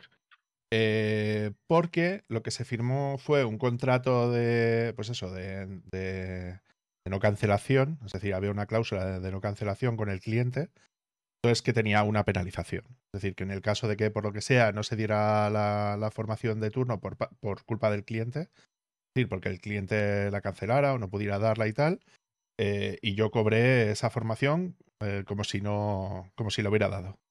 ¿Vale? O sea, no al precio completo, pero, pero sí cobré 1.200 pavos por la formación. ¿Vale? O sea que eso a, mí sí, a mí sí me ha pasado, ¿vale? esto sería otro detalle para el tema de contratos, que creo que será un tema muy interesante, ¿vale? Em, pero vamos a ver lo del tema de, condiciones de cobrar. Yo lo que normalmente suelo negociar o intento negociar con la empresa es que eh, yo cobro a primeros del mes siguiente todo lo que se haya facturado en el mes anterior. Es decir, imaginaos que yo tengo que dar una formación y son 400 horas. Evidentemente, yo lo que no puedo hacer es hacer la formación de 400 horas, encima pagar los gastos de las 400 horas de formación estando desplazado y esperar luego dos meses a que, a que se supone que me, que me, que me paguen, ¿no? Porque entonces sería, pues, los cuatro meses de formación, normalmente suelen ser 100, 120 horas de, formación al mes como mucho, ¿no? Em, en una época normal, la época que me queda aquí a final de año no va a ser normal, pero bueno. Em, entonces tú normalmente suele ser eso, ¿no?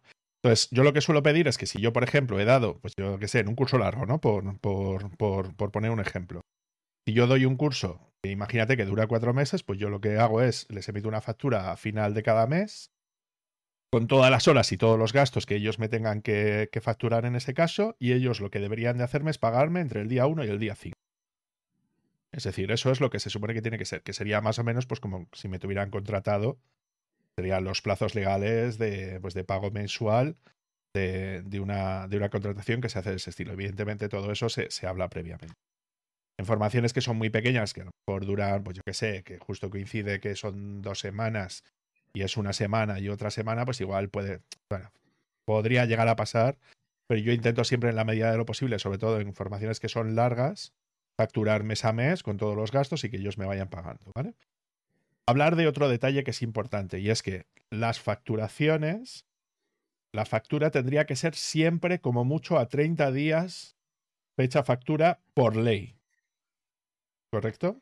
Lo único es que esto muchas empresas se lo saltan a la, a la torera y te dicen, sí, te pago 30 días, pero luego como pagamos el 15 de cada mes y no sé qué, al final se termina retrasando, pues a lo que decía Carlos antes, de 45, 60 días a la hora de entre que tal, factura, espérate que la imputo, no la imputo, tal, no sé qué y tal. Pero a mí me ha pasado en empresas muy tochas y que han sido perfectamente capaces de, de, de, de, pagarme en menos de 30 días, ¿vale? Pero Claro, tú cuando trabajas para una empresa de formación, la responsabilidad es de la empresa de formación, no es tuya. O sea, no eres, no eres tú el responsable de cobrar la factura a ese cliente porque a ti te emitan esa formación. Es decir, tú eres un formador que la empresa necesita para dar esa formación y tus condiciones no son las condiciones de esa empresa contra ese cliente. Y hay algunas veces que esas empresas lo que intentan hacer es imputarnos a nosotros lo que ellos tardan en cobrar para nosotros cobrar después. Y esto no tendría por qué ser así. De hecho, en muchas ocasiones, como ha dicho Carlos antes, las condiciones son diferentes en la contratación que hacen a ti como formador de la contratación que tienen con el cliente a la hora de cobrar ese dinero. Entonces, nosotros como formadores, en nuestro caso, que Carlos será como yo autónomo seguramente, ¿no? Em, claro, en nuestro caso, nosotros no podemos soportar esos gastos. Entonces, se tiene que tratar a un formador autónomo, pues como si fuera un empleado. La única diferencia es que en vez de pagarle nómina, le tienes que pagar una factura pero las condiciones tendrían que ser exactamente las mismas que las de un trabajador. Hay veces que se le olvida a la gente que nosotros no somos entrepreneurs, nosotros somos trabajadores por cuenta ajena o trabajadores por cuenta propia, ¿no? Vale, pues en nuestro trabajo se llama trabajador autónomo. Es decir, a nosotros nos están contratando como trabajadores, autónomos eso sí, pero como trabajadores. Entonces, por lo tanto, eh, tú puedes pedir las mismas condiciones que un trabajador normal, que es cobrar del 1 al 5 como cualquier otro trabajador de cualquier empresa de este país, que por obligación legal tienen que hacerlo. Entonces yo siempre que puedo lo hago. Y luego, bueno, pues lo que os decía antes, ¿no? Si yo puedo pedir un adelanto para gastos, pues hay muchas veces que lo pido. ¿Vale? Es decir, gastos de desplazamiento, gastos de gasolina o dietas o lo que sea, eso, lo tenéis que hablar previamente. Y no os cortéis un pelo. No os cortéis un pelo en pedir. Es decir, vuestras condiciones son estas. Oye, yo cobro de tanto a tanto. ¿Lo quieres? Perfecto. ¿No lo quieres? Pues a tomar por el culo. Y habrá otra empresa que te pueda pedir, ¿no? O sea que dentro de lo que cabe estamos en un sector privilegiado y hay que aprovechar esos privilegios también, ¿no? A la hora de hacer todo ese tipo de cosas. Vale. Efectivamente. Ahora vamos a abrir otro meloncete, que es el tema de los materiales, ¿vale? Es decir, por ejemplo, José, normalmente, eh, ya, ya he hablado antes de, este tema en este mismo podcast, del tema correspondiente de, los materiales, pero me gustaría saber en tu caso, Carlos, los materiales normalmente los haces tú, eh, normalmente te los ceden, no te los ceden, presupuestas la creación de los materiales o no dentro de la factura ¿Qué haces, ¿Cómo, haces con este tema. Yo muy poquitas veces me han cedido materiales y las veces que me lo han cedido Mm, ha sido, o sea, los he acabado haciendo yo. Intento siempre decir, mira, si tienes un material decente, pásamelo, lo revisamos y te digo si se puede utilizar o no lo voy a utilizar. Así de sencillo. Y si no lo voy a utilizar y no te interesa, pues buscamos otra persona sin ningún problema. Pues yo no quiero andar con tonterías. Ahora, si tengo que hacer el material, ese material tiene un coste y ya está. Y es lo que hay. Si te digo, oye, voy a dedicarle X horas a preparar el material, X horas de material, X horas de formación. Y ya está. A veces dicen, no, es que no podemos pagar por materiales. Vale, pues ¿cuánto me ha costado el material? Me lo invento. ¿300 euros? Vale, ¿cuántas horas van a ser la formación? 10. Pues ahora la formación vale 30 euros horas más. Si no puedes pagar por materiales, te cobro el extra durante la formación, no tengo problema. Ahora, igual no te viene bien, porque ahora cómo justificas que de repente el precio ha subido tanto, tú sabrás. Pero yo el material, si lo tengo que hacer, lo cobro. Yo lo siento mucho y de verdad que a veces me duele, pero mira, es mi tiempo. Si voy a dedicar mi tiempo a algo que es para ti, lo pagas tú. Si yo dedico mi tiempo a algo que es para mí, lo pago yo. Cuando yo voy a, a tomar una cerveza al bar, no le cobro a nadie por ese tiempo. Ese tiempo lo pago yo y encantadísimo o cuando yo dedico mi tiempo a aprender mis historias porque a mí me apetece, es tiempo que pago yo. Ahora, si yo tengo que dedicar ese tiempo que yo podría dedicar a estar tirado en el sofá sin hacer nada, a jugar 40 horas más al Zelda o al Witcher, o a yo qué sé, lo que me dé a mí la gana, si tú me estás cogiendo ese tiempo para algo que es para ti, ese tiempo lo pagas tú. Y yo de verdad, mm, lo digo con toda la tranquilidad del mundo, es lo que vale. Vale esto. Si yo voy a dedicar 20 horas de formación, te cobro las 20 horas de formación. Si voy a dedicar 10 horas a preparar este temario y 10 horas de formación, 10 horas de temario, 10 horas de formación. Pero preparar materiales mm, es un montón de tiempo y vale dinero. Una cosa, porque hablaré de, de materiales. Bueno, yo, vamos, una cosa que tienen que entender los formadores nuevos. Los formadores nuevos tienen dos cosas. Una es su persona en sí, o sea, su capacidad, sus cualidades que se tienen que valorar, o sea, la forma en que explique un buen formador, entre otras cosas, es una persona que sabe transmitir un conocimiento que él tiene. Eso hay que. Pero por otro lado, lo que estáis diciendo, los materiales. Pero los materiales, vamos a dejarlos claros. Los materiales no solo son los temarios, son herramientas. ¿Qué significa eso? Que a mí me ha pasado básicamente. Yo he dado muchos cursos de ofimática. Si yo tengo que instalar las herramientas, tú me lo tienes que pagar. yo me he comido mucha mierda porque yo he tenido que instalar esa herramienta, herramientas que yo sabía utilizar y que en algunas cosas, en algunas veces yo siempre he intentado usar herramientas que eran gratuitas, pero si esas herramientas son de pago, las tienes que pagar tú. Recordad que soy profesores de la rama, digamos, de informática. Y aparte, la instalación, la configuración, cuenta. O sea, yo te puedo decir un listado con todo lo que yo quiero. Oye, quiero esto. Si no está, no es mi problema. Porque muchas veces el material, la gente se fija solo en lo que eh, la transparencia, lo, el contenido del temario. No, no, no. Después, generalmente, si es presencial, online, no sueles. Online, no creo que. Yo, online luego te cuento. Ah, vale. Pero las cosas son presenciales, hay una serie de herramientas. Yo he instalado y configurado cosas que no debía haber instalado y configurado. Y no se deben instalar y configurar. Eso tiene que venir en tu. Y también te digo que el material, yo algunas veces tengo que decir, en algunos casos muy específicos, eran pequeños cursos, pequeños, el material eh, no me lo han pagado, pero el material es mío. ¿Qué significa? Que yo doy, soy la clase y me lo llevo. Eso, eso no lo puedo hacer en cursos, pero un curso a lo mejor que yo he dado formaciones muy pequeñas de 5 o 6 horas, y yo pongo unas transparencias en mi material, ya lo he hecho, lo he reutilizado un montón de veces, tampoco me supone un gran esfuerzo, pero ojo, mío, te de un sitio, me ha dicho, oye, ¿me puedes dar esas transparencias? No, no te las doy, si quieres me las pagas. Son mi herramienta, es como un fontanero, un fontanero cuando va a arreglar a tu casa algo, va con su caja de herramientas y esa caja de herramientas se las lleva. Está claro, pues el formador es lo mismo. Si te lo pagan, o sea, si yo vengo a un fontanero y me dice, toma, aquí te la caja de herramientas mía, no te la traigas tú, pues bueno, podemos negociar. Pero en este caso, sabes que son tus herramientas. Yo las pongo, las instalo y me las llevo. ¿Te quejas? Págalas. Esto, repito, no vale en todos los cursos. O sea, en un curso de 200 o 300 horas no me cuenta historia. Eh, o me lo tienes tú preparado, pero no. Pero en cursos de formaciones pequeñas, yo lo he hecho y todo ese contenido, evidentemente después no, no nos vamos a engañar, o sea, el precio que yo le he dado iba incluido en material. Claro. Entonces, eso también, pensar en las formaciones, material y herramientas, en un conjunto entero. Porque yo me he tenido que instalar un montón de programas en un montón de ordenadores y se te queda cara tonto. Cuando además, cuando fallan, te echan, eres tú el que tienes que arreglarlo. Cuando dices que yo soy formador, señor, que yo vengo a explicar, no a instalar, ni vengo a programar, ni a instalar, ni a configurar, ni a administrar. Vengo a explicar cómo se hacen esas tareas. No sé si algún año en alguna empresa ya aprenderá eso, pero yo es que es que increíble, es que increíble el tema de la formación. Por lo menos, no sé si a vuestro nivel será igual, pero es que a mi nivel yo he tenido que hacer cosas que no, que no debería hacer. Bueno, continúa, David. Sí, lo, que quería comentar son, a ver, de lo que decías tú antes, José, es muy típico sobre todo en formaciones presenciales. ¿no?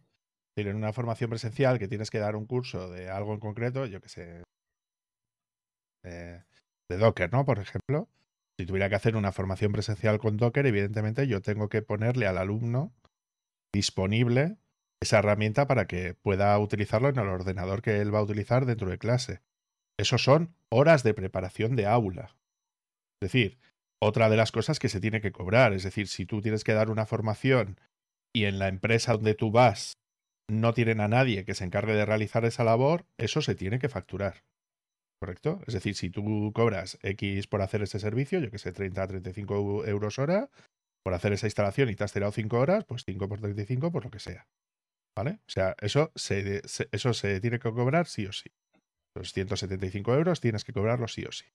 Luego, para el tema de la formación online, José, claro, el problema que tenemos con la formación online es, es el mismo problema. Es decir, otra vez, el alumno tiene que tener preparado el, ordenador para poder trabajarlo. ¿Qué están optando últimamente las empresas medianas, vamos a decir, ¿no? Pues lo que te suelen hacer es que te piden un listado de requisitos al formador. Ese listado de requisitos se facilita a la empresa eh, que se encarga de, montar o de aconsejar a los alumnos ¿no? que tengan que tener instalado dentro de su ordenador. Entonces, teóricamente, el departamento de IT, ¿no? el departamento de sistema, soporte o lo que sea, tiene que ayudarles a realizar esa, esa instalación, porque claro, si luego pierden tiempo de clase para realizar esas instalaciones, se pierde tiempo de clase de todos, ¿vale? De explicaciones y de temario a ofrecer dentro de la formación y todo para hacer eso, ¿no? Pues en formaciones un poco más avanzadas, voy a decir, lo que hacemos es lo que se denomina preparar los laboratorios, ¿no? Es decir, si yo, por ejemplo, tengo que dar una, una formación con una serie de herramientas preestablecidas, y muchas veces que lo que opto es por crear una máquina virtual. nuevamente en mi caso suele ser con Linux, ¿no? Que suelen ser las formaciones con las que suelo realizar.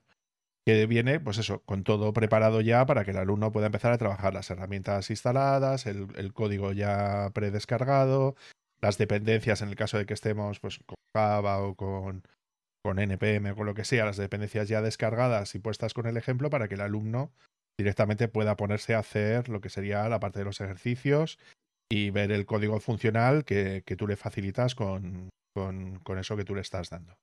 Y otra vez lo mismo, horas que tienes que poder facturar de preparación. Entonces tendríamos no solamente la hora de, de, la formación, sino las horas de preparación de los materiales en el caso de que sea necesario y las horas de preparación del laboratorio.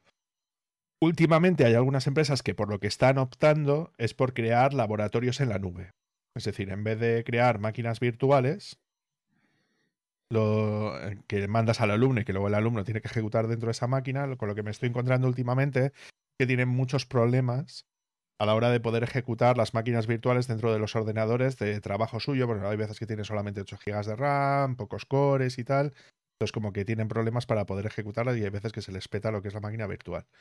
Entonces, por lo que están optando algunas empresas de formaciones por crear lo que llaman laboratorios virtuales. A mí me ha pasado muchas veces en formaciones que suelen ser, yo que sé, de programación para iOS, por ejemplo, que es muy habitual. Claro, el alumno no tiene por qué tener un Mac o una máquina virtual preinstalada con, con Mac OS X para instalar el Xcode y todo lo demás. Entonces es muy habitual, por ejemplo, contratar equipos. Por ejemplo, hay un servicio que se llama Mac in Cloud, ¿no? que lo que te hace es que te alquila por horas eh, los, los, equipos que tú estás utilizando, entonces es un coste que tienes que imputar a la formación en sí, ¿no?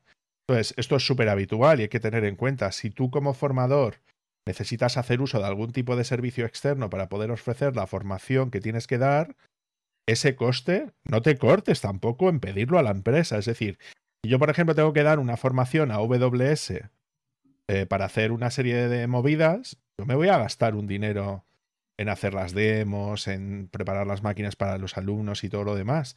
Pues es muy habitual que lo que te hace la empresa es que te pone una cuenta de AWS, por un presupuesto dado para, para esa cuenta, que tú eres el, encargado de monitorizar ese gasto, ¿no? A través de Cost Explorer o lo que sea, para saber que no se te va de precio de lo que ellos se han estipulado. Entonces, yo en formaciones que son de nube, por ejemplo, pues muchas veces me han dicho, oye, mira, te hemos colocado esta cuenta de AWS, tienes 300 euros de, eh, para, para, dar esta formación de, de, coste asociado para los laboratorios. Y eso va, va, incluido y otra vez lo paga la empresa. No lo adelantas tú y no tienes que hacerlo tú. O sea que en ese caso, a mí lo que me ha pasado son toda esta caus, ca, casuística que, que os he estado comentando, pero siempre, siempre, siempre tiene que partir de parte de la empresa de que todos esos costes, y si no te lo pagan, pues subes tu precio hora, que es lo que comentaba Carlos también en, en el, en el, en el hilo, ¿no? Es que nosotros solamente podemos pagar por precio hora de formación, ¿vale? Pues entonces sumas. ¿Sabes? Pues si te iba a cobrar 60 euros por la formación y no tienes los materiales, pues 30 euros más por hora. Que luego tengo que prepararla tal y me ha costado esos 170 más, pues 170 más que te cobro y que los imputo y lo divido por hora. ¿Sabes? O sea, eso es lo que yo me estoy encontrando con, con ese tipo de cosas. Y otra vez, eso es lo que tienes que, que negociar tú con la empresa. Y luego, como último detalle, muy importante lo del tema de los materiales, porque hay, vamos a decir que hay como dos tipos de formaciones que hay que tener en cuenta respecto a lo que son los, los materiales en sí, ¿vale? Uno de los materiales es que a ti te contraten para redactar esos materiales. Es decir, como por ejemplo en el caso que yo he estado comentando de la, de la plataforma esta, a mí me están contratando para crear una serie de materiales para poderlos, para poderlos colgar en esta plataforma concreta y a mí me van a pagar un dinero por ello y ese material es suyo. ¿Vale? Es decir, ellos me están contratando para crear ese curso, crear ese laboratorio, crear ese workshop o esa charla o lo que sea. A mí me van a pagar y luego la explotación de esos contenidos generados, todo lo que ello implica, es decir, los manuales, los ejemplos, los vídeos, tal y todo el rollo, va a explotarlo la empresa y yo me desentiendo de eso. Pero ¿Vale? una cosa, David, David, alto. Eh, ¿No tienes derechos de autor? ¿No te pagan derechos de autor? Claro, se supone que eso va incluido en el contrato que a ti te lo definen. Es sí, decir, tú el derecho, todo. o sea, tu derecho de o sea, tú siempre vas a ser el autor de esa obra. No, no, los, no, los, no, los no, contratos son los que. No, no, y... no, tú lo que haces en el, en el contrato, José, lo que haces es una cesión de los derechos de explotación. Cuando tú eres un programador y tú trabajas, yo eso, que sé. que- Sí, dime, no, perdona, David, ¿qué no quieres es- decir? O sea, vamos a ver, a mí me contrataron para hacer un temario. Vale. Yo cedí los derechos de explotación. ¿Vale? Pero los derechos de autor de venta de ese, pro- de ese material, yo, ten- yo lo estoy cobrando todos los años. O sea, tú estás haciendo un material que ellos lo van a vender. Claro. Entonces, ellos tienen que pagarte por cada venta, te tienen que pagar un porcentaje, porque eso es lo que digo de los derechos de autor. Claro, Entonces, claro, pero, pero, eh, pero eso lo que te intento decir es que depende mucho de la negociación que ellos tengan. Yo, por ejemplo, en este caso, eh, es una plataforma que se basa en un modelo de suscripción. Es decir, en esta plataforma concreta, que ya te lo contaré con un poco más de calma, incluso yo, yo creo que, que lo comentaremos aquí porque es un caso que es interesante. A mí lo que me contratan es por la creación de esos contenidos, pero claro, ellos no cobran por ese curso concreto. Ese curso concreto no se vende, ese curso concreto. ¿Sabes a lo que me refiero? Sino que ese curso concreto forma parte de una oferta, de un plan de Sí, sí, sí, sí. Y yo Pero no recibo por y yo no recibo. Sí, sí, correcto, correcto, que es lo que te estoy diciendo. A mí me están pagando porque yo creo ese contenido y la explotación y todo el contenido que vaya a ser de eso es suyo. Pero yo no voy a recibir por cada alumno que vaya a cursar ese curso, porque no es el modelo que tiene esta empresa, sino que es un modelo rollo Spotify, para que me entiendas. ¿Sabes? Entonces, en, en este caso concreto, ellos tienen. precisamente Spotify pagan derechos de autor a todos Sí, los claro, pero la diferencia es que la, diferencia entre Spotify y esta plataforma es que Spotify, lo que es la producción de la discográfica, se ha realizado previamente a la distribución de ese, de ese, de ese contenido a través de Spotify. Entonces las discográficas recogen dinero porque ellos han producido, es decir, han pagado ese contenido previamente que luego distribuye Spotify. Spotify le paga a la discográfica por la distribución y puesta en marcha, por decirlo de alguna manera, de una compensación de la suscripción de Spotify como tal. Entonces, Spotify no ha tenido que pagarle a Warner, ¿vale? Previamente esos contenidos para tenerlos en- dentro de su plataforma, sino que Warner ha cedido los derechos de distribución dentro de Spotify a, la- a- a esa plataforma y Spotify le paga en base a las veces que se escuche esa canción, en base a las suscripciones que él Esto es. recibe. ¿Vale?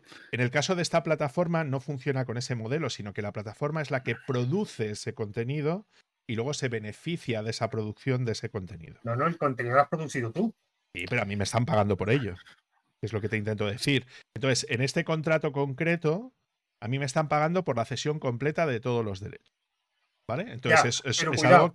es que tengo duda de que tú puedas ceder todos los derechos. A ver, a ver el derecho de autoría no se puede ceder en el sentido de que siempre ese curso será mío.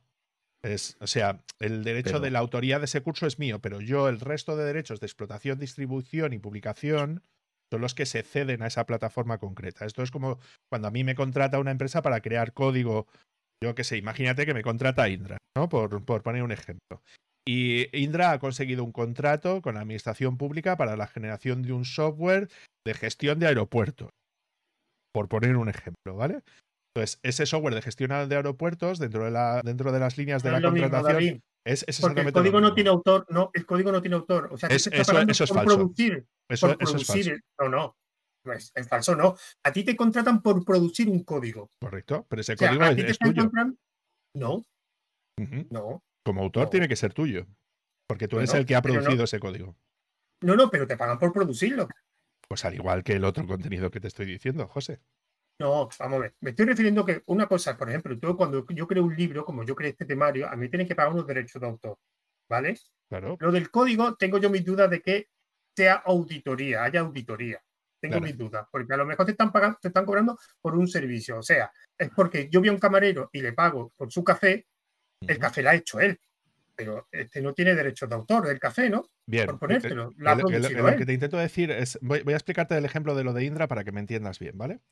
Imagínate que el Ministerio de, yo, qué sé, el que se encarga de los aeropuertos, ¿no? De AENA.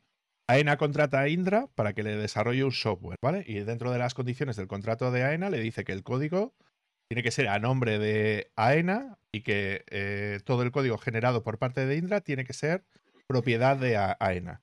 Forma parte de una contratación como tal. Entonces, el código, eh, perdón, el contrato laboral o no laboral que tú firmas con Indra como programador, lo que haces es que cedes todos los derechos de la creación de ese código a Indra y subsidiariamente a ENA del código que tú estás haciendo. O sea que la propietaria del código como tal sería AENA, aunque el código lo haya hecho Indra y lo haya hecho una única persona. ¿Vale? Para, para que me entiendas bien. Legalmente, es decir, a nivel de autoría, Tú eres el autor de ese código. El problema es que el contrato que has firmado con Indra de cesión de derechos de todo el trabajo que tú haces para Indra, le cedes todo tu autoría y todo a Indra y subsidiariamente a AENA. En el caso de un libro es un poquito diferente porque hay ventas del libro, entonces puede haber una serie de royalties aplicados a ese libro y dependería de la editorial de ese libro concreto. Normalmente el reparto de dinero suele ser, cuando tú firmas, puede ser que te adelanten un dinero por parte de la editorial para que tú crees ese, ese, libro a la, editorial en, a la editorial en sí. Luego la editorial va a vender ese libro a través de una serie de distribuidores que van a tener una serie de márgenes de ese determinado libro y tú negocias que cada libro que se vende, aparte del dinero que a ti te han adelantado, puede ser que un porcentaje de ese libro te lo quedes tú. ¿Vale? Para, para que me entiendas. Y ese es un modelo editorial que se ha hecho, pues se hace música, se hacen libros, se hacen películas, se hacen un montón de sitios diferentes. Pero en el caso del código, es decir, cuando hablamos del código fuente de una aplicación que tú estás haciendo, realmente la mayor parte de los contratos que se hacen a programadores incluye todo lo que te estoy diciendo. Realmente el código es de autoría, sería tuyo, pero realmente tú estás cediendo todos los derechos de tu trabajo a la empresa a la que se supone que lo estás haciendo. En este caso concreto de esta, de esta plataforma, lo que tienes es un modelo similar al que yo te acabo de decir. Entonces tú lo que haces es ceder todos los derechos del contenido que te has hecho y a ti te han contratado para crear ese contenido. Como no tiene un modelo Spotify en el sentido de que no venden el curso concreto a una empresa concreta y tú luego no te llevas un dinero por ello, sino que entra dentro de un modelo de tarifa plana de suscripción de acceso a ese contenido, independientemente de si alguien ejecuta ese curso o no, ellos no pueden garantizarte que va a haber X alumnos y que tú te vas a poder llevar un dinero extra por ese dinero que tú estás haciendo. Por ahí no, David. ¿Cómo que no pueden saber cuántos alumnos No, no, no, no, no, no, no, no, no, no. Yo no he dicho que no lo puedan saber a, posteriori. Lo que te digo es que ellos a priori no saben si alguien va a querer hacer ese curso o no. ¿Vale? Igual, que, igual que el temario que yo estoy haciendo, no saben cuántos alumnos. Ellos lo dejan disponible y en su plataforma hay gente que compra ese curso y otro otro curso. Pero a priori efectivamente, Efectivamente, el problema que tienes aquí es un problema de contratos. Al final, cuando tú haces un contrato, haces una cesión de licencias y de entre todas las licencias que tienes, tú puedes ceder la licencia de explotación del contenido y cuando tú eh, eh, cedes la licencia de explotación, tienes dos tipos de licencias de explotación, es la de explotación en propiedad y la de explotación en copropiedad. Eso es. Si tú cedes explotación en copropiedad, entonces sí tienen que pagarte a ti. Si tú cedes eh, explotación en propiedad, tú renuncias a los derechos de explotación de este código o de este lo que sea, de este mm. código, de este material, de esta formación. Que es, pues bueno, yo con, por ejemplo, cuando yo grabé con Platzi, literalmente es el, era mismo, el mismo contrato. Yo sí, que es lo mismo que estaba comentando yo antes, ¿no?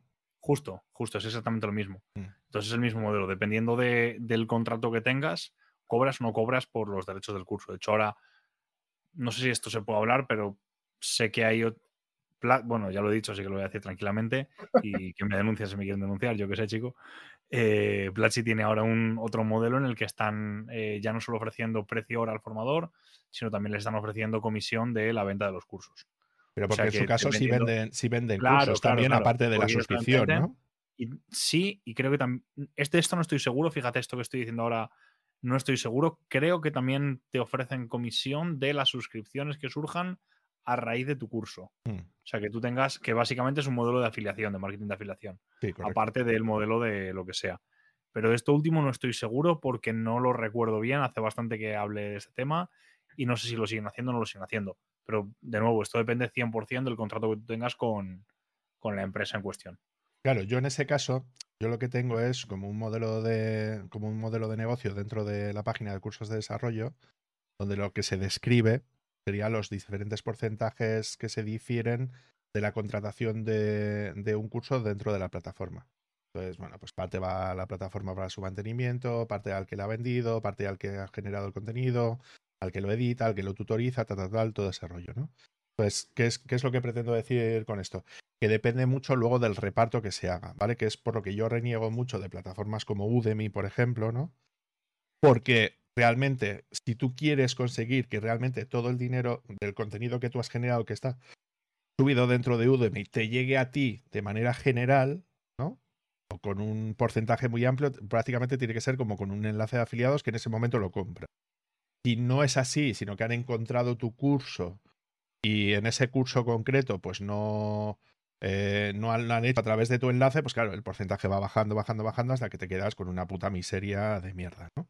Decir, que el contenido es tuyo tal, pero como está subido a una plataforma, va, bajo, va con esas condiciones diferentes. Pero me parece muy importante, tanto lo que dice José como lo que dices tú, Carlos, de que esto, cuando tú vayas a grabar una formación, tienes que ser muy consciente, primero, del uso que se va a dar a los materiales que tú estás generando, saber a qué derechos estás renunciando eh, para, para con los materiales que tú has generado, bien sean vídeos grabados o, manuales o, bueno, con todo el material que tú generas para ese curso, para esa formación y el uso que se va a dar. Entonces, yo en línea general lo que suelo hacer es que la autoría siempre es mía, como en el caso de José, ¿vale? A no ser que me paguen especialmente mucho dinero, entonces lo que digo es, pues me la polla a la autoría, me estás pagando 300 euros hora de grabación de curso, pues chicos, con eso lo que te dé la gana. Por esto, que yo como me ha tocado prepararme ese curso, ¿vale? Yo luego puedo generar un material nuevo con esa experiencia que yo he tenido previamente ¿sí? y hacer otro curso o dar otro curso en otra formación diferente con la experiencia, no con el material que yo he generado para ellos, pero sí con la experiencia que yo he tenido respecto a, ese curso concreto, ¿no? Esto también depende de condiciones que te pueden poner de exclusividad, ¿no? Por ejemplo, de, decir... Eso porque no pueden, o sea, hay muchas veces, y yo esto lo he vivido, de gente que te dice, del material que tú generas, luego tú no puedes utilizar este conocimiento para generar material similar o no sé yo, no sé cuántos. Esto lo pueden poner por contrato, pero legalmente no es válido. No, no, no, eso, no, e, eso, no puede ser. Por, qué? No, no, no, y, que a mí me ha pasado también, ¿eh? es decir, que yo, por ejemplo, he tenido que llegar a negociar con algunas empresas, por ejemplo, de que me dicen, oye, y todo el contenido que generes es nuestro, y una polla. No, no, no, no. Yo he tenido, o sea, eso mirarlo muy bien en los contratos que, que, firméis, porque yo muchas veces cuando me mandan un contrato le digo, oye, esto no estoy de acuerdo, estoy no estoy de acuerdo, estoy no estoy de acuerdo. Eh, ¿Y por qué lo digo? Porque claro, yo trabajo con materiales, es decir, con los, los, los manuales que yo hago normalmente están en formato de presentación Y las presentaciones que yo tengo suelen ir con licencia Creative Commons. Y yo normalmente, claro, normalmente suelo tenerlas creadas con anterioridad a la, a la impartición de lo, de lo, que es el curso como tal. Entonces, claro, yo no puedo ceder eh, ni legalmente ni no legalmente un contenido que yo ya he liberado con una determinada licencia para diferentes clientes y que ellos intenten apropiarse del trabajo que yo he realizado para hacer esa labor. ¿Vale? Entonces yo normalmente les digo, a no ser que, pues eso, sea una licencia libre, tal, tal, tal, tal, y eso lo, lo estipulas bien en el contrato para que lo puedas hacer. Otra de las cosas que no te cortes. Si a ti te mandan un contrato tipo que tú tienes que firmar, léetelo entero, punto por punto, y ten muy claro qué van a hacer con los, con, los, bueno, con los materiales o los contenidos que tú vas a generar, vídeos, presentaciones, código, lo que sea, y el uso que se va a dar de ello. ¿Por qué? Porque si tú cedes a la empresa esos, esos contenidos para que luego cualquier otro formador pueda llegar a darlo, puede ser, pues como con José, ¿no? De que cualquier uso posterior que se haga de esos contenidos tengas que cobrar un dinero, un dinero por ello, o puede ser simplemente que ellos te digan que no, que pueden hacer lo que te dé la gana y ya está, y tienes que ser consciente de eso también, ¿no? O sea que yo creo que es un punto que hay que tener en, en, claro todo esto. Sí, dime, José. Y cuidado con en los contratos que en algunos de ellos, yo lo he visto algunos, que te exigen que las modificaciones y las actualizaciones sean gratuitas. O sea, estás obligado a modificar y actualizar los contenidos. Cuidado, que yo he visto eso y eso no te lo van a cobrar. Y tú te contratan por. eso no te lo van a pagar, ¿no? Dices cosas. Digo, perdón, perdón. No, no, te lo van, no te lo van a pagar. Y cuidado, que son mucho trabajo. Porque actualizar un contenido no son coger y cambiar las versiones de las herramientas que utilices. Es mucho. Y eso tienen, tienen que pagarlo. Y, pero es que hay algunos que te lo encuentras que te dicen, oye, perdona, mira, tienes que actualizar esto. Y vas tú y dices, bueno, pues vale esto. Y si no, perdona, en el contrato ponía que tenías que actualizar tu... ¿Y ahora qué haces? ¿Te mm. peleas, te meten en un juicio porque crees que una cláusula abusiva? ¿Qué haces? No, yo lo que diría es que, pues que, claro, eso tienes que saberlo a... De antemano, está firmado. Claro. Claro, yo, yo en mi caso, lo, eh, con esta plataforma concreta, ellos lo que hacen es que regraban los cursos cada año. ¿Vale? Entonces, como no te obligan a renovar el, el contenido como tal, sino que simplemente se regraba un curso nuevo, entero que yo no sé hasta qué punto esto es, interesante. ¿Vale? ¿Pero te pagan las regrabaciones? Sí, sí, sí, claro. Es decir, si tú vuelves a grabar un curso el, el, año siguiente, te lo cobran a, curso nuevo. Pero si no ha habido. te vuelven a pagar otra vez. Pero, ¿y si has cambiado de un año a otro y no ha habido grandes cambios en esa tecnología? Eso, formará parte de la decisión de quién toma la determinación de grabar o no ese curso. Eso no es cosa Ah, vale, vale, que no es obligatorio cada año regrabarlo. No, no, no. A ver, tú, a ver, por ejemplo, a mí me han pedido un curso de temas de administración, ¿vale? Pues yo voy a grabar un, curso con ellos de, temas de administración de, de, Linux, ¿vale? Algunas cosillas, esto y tal. Entonces, yo ese curso, a mí lo que me han dicho es, tú no te preocupes por el tema de actualizaciones, porque si ese curso funciona guay y tal, el año siguiente te volvemos a pagar otra vez para volver a grabar ese curso con las actualizaciones que sean correspondientes a precio de curso nuevo. Pues eso a mí, por ejemplo, pues me ha gustado. ¿Sabes? Y, que yo de todas maneras nunca había trabajado para una plataforma, bueno, esto no es del todo cierto, pero bueno, nunca había trabajado para una plataforma que se basara en suscripción, eso, eso, eso sí, es, sí es cierto. Eh, entonces, en esa plataforma basada en suscripción es la primera vez que yo voy a trabajar para ellos y quería la experiencia de hacerlo. ¿Sabes? Sobre todo porque a mí me interesa mucho la metodología que ellos utilizan a la hora de grabar, editar, publicar, todo este rollo. ¿Sabes? Es, que es por lo que he cogido esta opción, ¿vale? Para, para que me entiendas, José. Yo te digo, yo ya te dije mi experiencia sobre esa plataforma y en esa plataforma, que no es tu caso, eso ya lo digo, en esa plataforma se fijan más en los conocimientos que en la formación, en las cualidades de formador. Mm, yo no, sé, si ha cambiado, yo no sé si ha cambiado, pero era, esta plataforma la conozco ya hace tiempo y además fui alumno, fui alumno que ya te lo comenté. Mm. Y eso era, que no sé si ha cambiado con el tiempo, y, pero era algo que, no entendía. O sea, tú puedes tener unos conocimientos, pero estás formando, estás expresando, te estás transmitiendo conocimiento. A ver, que lo que sí tienes, José, es un bonus. Eso sí, sí lo comentaba antes. Es decir, como el curso, la, formación que tú vas a grabar y que va a estar publicada dentro, dentro de la plataforma, sí te obligan a contestar al menos 20 preguntas de alumnos, ¿no? Eh, que eso normalmente va incluido dentro, dentro del contrato, es decir, como tutorizar ese curso para 20 alumnos. Eh, eso sí te obligan por, por, contrato y eso está incluido también en, el, en, el, precio como tal, de la hora de grabación de ese curso.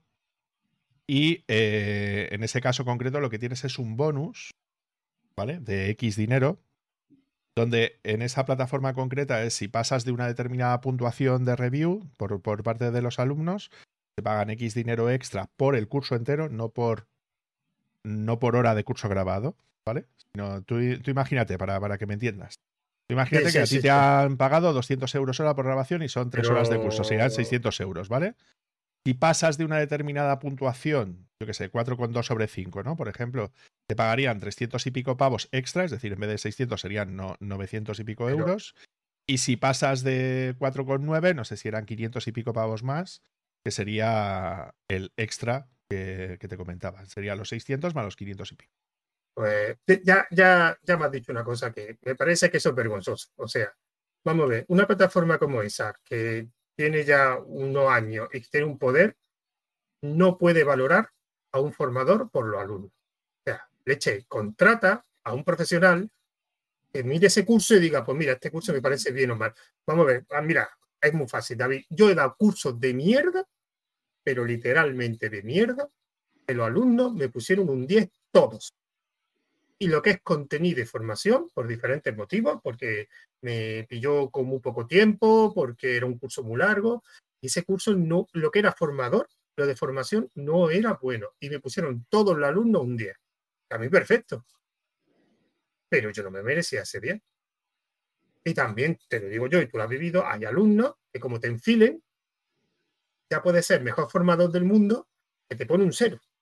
Mm, sí, sí, sí, sí, sí, yo ahí estoy de acuerdo contigo. Entonces ese es el balance entre lo que te pagan por hora más el bonus que ellos te puedan eh, llegar a dar. Pero, pero eso es lo que te decía antes, José. Eso es algo que tú tienes que valorar y decir, ¿me interesa o no, me interesa? pero yo ya lo sé, pero lo que te digo que eso está muy mal hecho. O sea, tú y yo conocimos a una formadora instruccional que precisamente era una persona que era capaz de valorar a otros formadores. Leticia Calquet. Eh, contrátala, coja todos los cursos presentado, de hecho la mujer se dedicaba a eso, a valorar las formaciones que en, grandes empresas, a valorar las formaciones que le presentaban. Pues coge tú a ese, un control de calidad. no, no, no, ellos, tienen control de calidad de la edición y, de todo lo demás. Pero, no, no, pero, control de calidad, no, no, perdona, tema. No, no, bueno, ya está, lo último. Control de calidad de la formación realizada, o sea, de todo el proceso, de cómo has tratado al alumno, cómo has respondido al alumno, cómo lo has devuelto. Bueno, y ya lo dejo. Y a mí es que tampoco me queda mucho tiempo. Si me permite, David, te quería hacer dos preguntas rápidas. Carlos. Dime. La primera, bueno, van a ser las dos a la vez. Imagínate dos amigos tuyos, que los conocen muy, muy bien, que son programadores, y te dicen que quieren ser formadores. A uno de ellos le tienes que decir que sí y a otro de ellos le tienes que decir que no. ¿Por qué? ¿Qué cualidades te basarías para decirle a uno que sí? O sea, ¿qué te decidiría decirle, oye, tú no vales para formador, y al otro decirle, pues mira, pues adelante. Yo creo que la, cualidad principal es qué capacidad, bueno, hay dos, yo creo. La primera es qué capacidad tiene para explicar de forma sencilla conceptos complejos. Si tú eres capaz de explicarme cómo funciona un quick sort, a mí no, pero a un niño de 5 años, y que el niño de 5 años no solo lo entienda, sino que disfrute del momento y que diga, hostia, qué interesante, cuéntame más cosas, esa persona sí. Si no es capaz de hacer eso, esa persona no.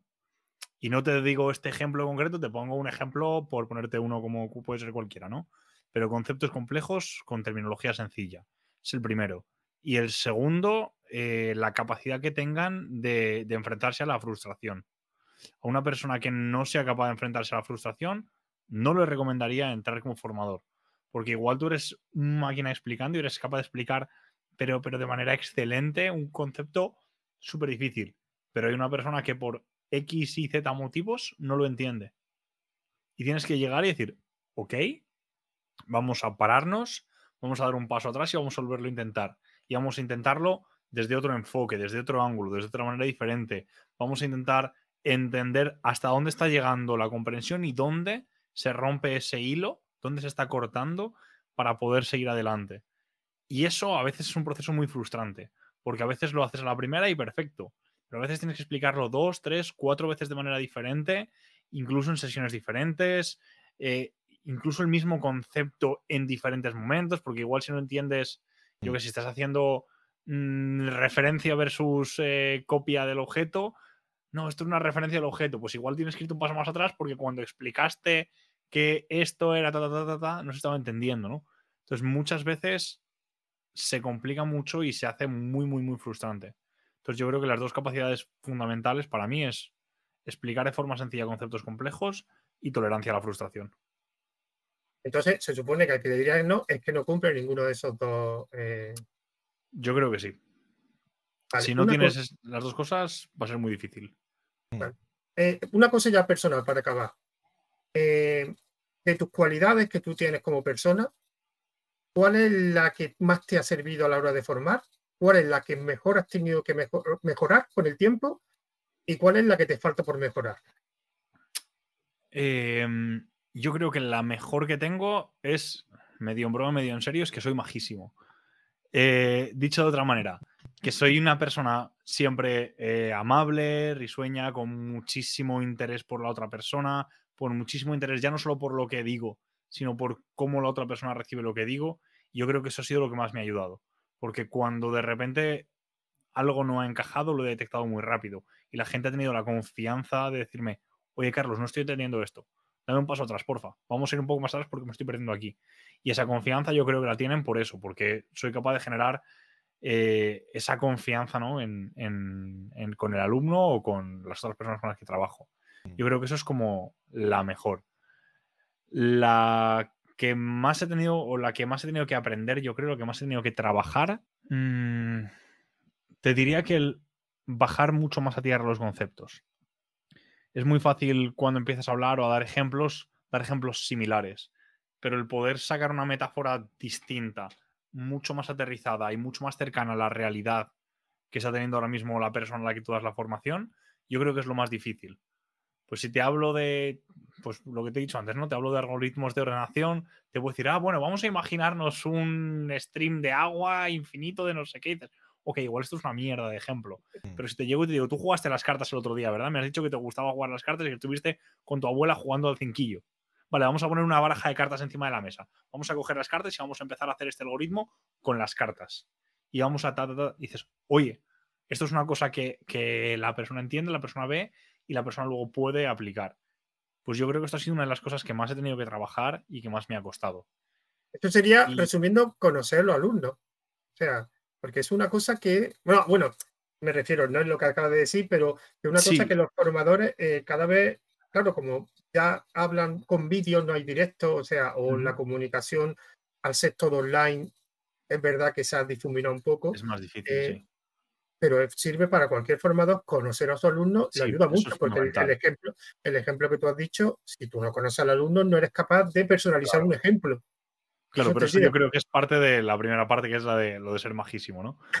que, es- que al final yo acabo hablando de mil cosas y, y acabo conociendo a casi todos mis alumnos, no te voy a decir en profundidad, pero más allá del- de la formación. Depende, luego hay gente que no y gente que sí, ¿eh? De todo. Y la última.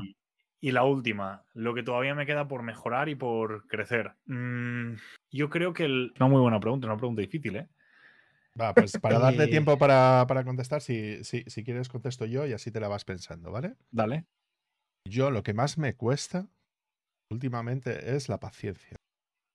Es decir, que es lo que has dicho tú antes, Carlos, de como del adaptarte, tal, tal, tal. Es decir, el, el hecho de saber, vale, espera, tengo que parar, eh, este concepto no se ha entendido bien, eh, tengo a una diseñadora en un curso de programación y tengo que replantear lo que estoy diciendo para buscar otra explicación diferente, eh, que, para mí es, es- es muy frustrante en, en el sentido de que, claro, tú tienes un ritmo de clase, sabes que hay otra gente que está dentro del curso que esa explicación les sobra, ¿no? Eh, que no la necesita, entonces como que te molesta el hecho de tenerles esperando, pero es que, claro, muchas veces no hay más remedio. Yo, yo eso es una de las cosas que, que estoy trabajando y, y sigo trabajando y, y me desvivo e intento siempre dar lo máximo que puedo, pero hay veces que se te hace muy cuesta arriba y, y que, chicos, no somos máquinas. Sea, ¿Pero sabes por qué te pasa eso, David? ¿Por qué? ¿Sabes por qué te pasa? Porque estás especializándote en dos cursos donde el nivel del profesor y el nivel del alumno son más o menos parejos. Si tú tuvieras tu nivel aquí, pues que no, lo estoy poniendo fatal, si tú tuvieras tu nivel aquí y dieras clase, por ejemplo, de programación a niños, te puedo asegurar que esa una de dos, o mueres en el intento o la paciencia. No, no, no, no, no, pero, pero, no, pero ¿sabes lo que me pasa? Em, yo, yo esto es lo que digo que son como los perfiles que tienes dentro de la clase. Es decir, si yo diera clase para niños, eh, todos los alumnos tendrían un nivel X dentro, dentro de la propia clase, entonces me adaptaría a esa clase y daría un solo discurso. Eh, y luego me tocaría dar más explicaciones, alguno no lo entiende o lo que sea, tal, pero todos con el mismo nivel. El, problema que estoy teniendo en las formaciones es que la selección de, los alumnos se hace tan mal, ¿Vale? Pero eso es algo habitual en mí. Yo no, no, no, no. En, mi caso, yo cada vez lo estoy viendo a, peor. Es decir, yo he mm. llegado a dar formaciones donde todos eran unas putas máquinas, eh, donde tenía que explicar un determinado concepto, lo, lo o sea, como el nivel estaba bastante equiparado, pues no había ese problema. Podría ser que unos entendieran más, otros entendieran menos, pero que en línea general todos entendieran gran parte de la formación, que yo les sé, y a lo mejor un 70-80% de la formación la han aprovechado todos.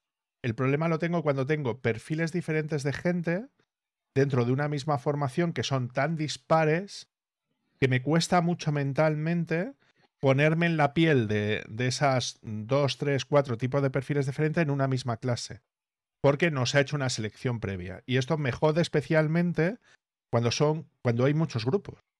¿Vale? Es decir, cuando tú habrías podido hacer una formación especializada por grupos de gente, donde agrupados a esos grupos de gente, te aprovecharía mucho más el, tiempo de la formación porque esos perfiles se han agrupado, sea, se han hecho grupos para, para cada perfil.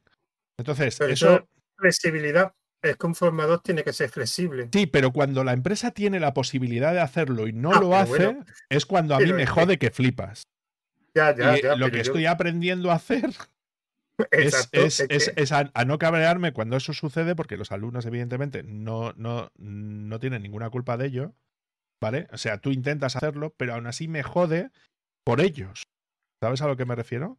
Sí, sí, sí, Yo eso lo entiendo porque lo he vivido. ¿Tú qué pasa? Que estaba en el Olimpo de la formación y ahora has bajado a la tierra, a los suburbios, a donde yo estaba, donde yo me tenía que encontrar un nivel diferente en cada curso y encima me encontraba gente que tenía que enseñarle programación y eran fontaneros. Claro, pero, pero, lo que te digo, José, yo como formador no solamente tengo que velar porque la formación vaya bien, sino que hay muchas veces que me contratan para planificar la formación completa desde el principio. Entonces hay algunas veces que yo, por ejemplo, voy a una empresa y entonces me dicen, oye, necesitamos esta formación como tal. Y dice, venga, ¿cuántas personas tenéis? Y dicen, 200. Y entonces dice, vale, 200 no caben en una clase. Entonces, primero lo que tenemos que hacer es segmentar a la gente por perfiles, conocimiento previo, tal. Entonces, planteamos una formación específica para tal. Lo que me jode, y es y, ya con esto voy a terminar de despotricar porque nos tenemos que despedir. lo que me jode es cuando el departamento de recursos humanos de la empresa es tan vago que no hace su puto trabajo. Entonces es cuando me jode que flipas. ¿no? Y entonces, cuando se limita a hacer lo mínimo imprescindible, el curso sale como. O sea, los cursos podrían haber salido muchísimo mejor y eso es lo que más me jode. Entonces, lo que intento aprender con el tiempo es a llevar eso mejor, pero, pero yo creo que cada vez más mayor, peor. hay, pues hay, cosas que no, no, estoy aprendiendo a gestionar de manera correcta y me jode mucho por, pero por, porque quieres ofrecer una formación de calidad y los hijos de puta no te dejan. Ya. Carlos, ¿te ha ocurrido la última? Lo tengo. Es el lidiar con el rechazo. Cuando hay una persona que automáticamente dice no y cierra totalmente las puertas, yo creo que eso es todavía lo que me queda por aprender. Decir, ok, vamos a ver cómo mierda se gestiona esto bien. Porque ha habido veces que he dicho, ya, ha habido veces que he dicho, pues nada, buena suerte, chico, que te digo. Y otras veces que he dicho, no voy a poner todo mi esfuerzo y lo que ha acabado es que esta persona me odie y me deteste por encima de todos los seres humanos de la vida. Entonces yo creo que todavía es lo que me queda por aprender, el lidiar con ese rechazo. Bueno, eh, ¿vamos finalizando, David? Sí, dale, José. Bueno, eh, ya por último, pues muchísimas gracias por participar, Carlos. Por cierto, cuando te he dicho la pregunta hasta las tres partes, que has dicho que eres majo, se me ha ocurrido tu frase de Twitter que es Carlos Coding, bueno, Coding Carlos, el formador que es capaz de explicar ensamblador con una sonrisa en la cara. podría ser, podría ser. Se me ha ocurrido esta frase. Bueno, pues muchísimas gracias por participar, Carlos. Espero que te haya sido por lo menos entretenido. Has visto que me hablamos mucho los dos. somos entrevistadores un poco particulares. hablamos también nosotros mucho. Pero bueno, ya por último, eh, cuéntanos un poco dónde te podemos localizar y qué proyectos tienes. Hasta has dicho que tiene un podcast, pues más o menos para acabar, para que te haga un poco de autospam. Venga, perfecto. Pues aprovecho muy fácil. Muchísimas gracias por invitarme lo primero, de verdad, me lo he pasado súper, súper bien. O sea, he aprendido muchísimo, que eso es una de las cosas que más eh, valoro ir a un sitio y salir diciendo, joder, he aprendido muchísimas cosas. Para encontrarme Coding Carlos en todas partes. Si no estoy, no estoy. Si no hay un Coding Carlos, no soy yo. Puede que haya un Coding Carlos y no sea yo. Poco probable, pero posible.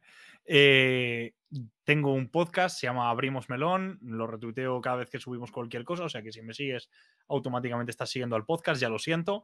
Eh, y nada, hago proyectos para ayudar a conectar gente en comunidades en Community Tools. Y, y yo qué sé, doy formaciones cuando buenamente puedo y hago consultoría cuando buenamente puedo también. Eh, y nada, y me podéis encontrar en internet en Coding Carlos y en los bares el tío con barba del fondo que se está tomando una cerveza muy rica. Ese soy yo. y, eso es. Muchísimas gracias, chicos. Bueno, y ya para despedir, pues los métodos de contacto, recordad que hay una cuenta de correo que es foentire.gmail.com, un grupo de Telegram que es Foentire y también tenemos una cuenta de Twitter que es arroba Foentire. Así que me despido de vosotros hasta el siguiente, que no sabemos cuándo, el siguiente vídeo, podcast y cualquier cosa que tenemos. Venga, un saludo. Hasta luego, gente. Hasta luego.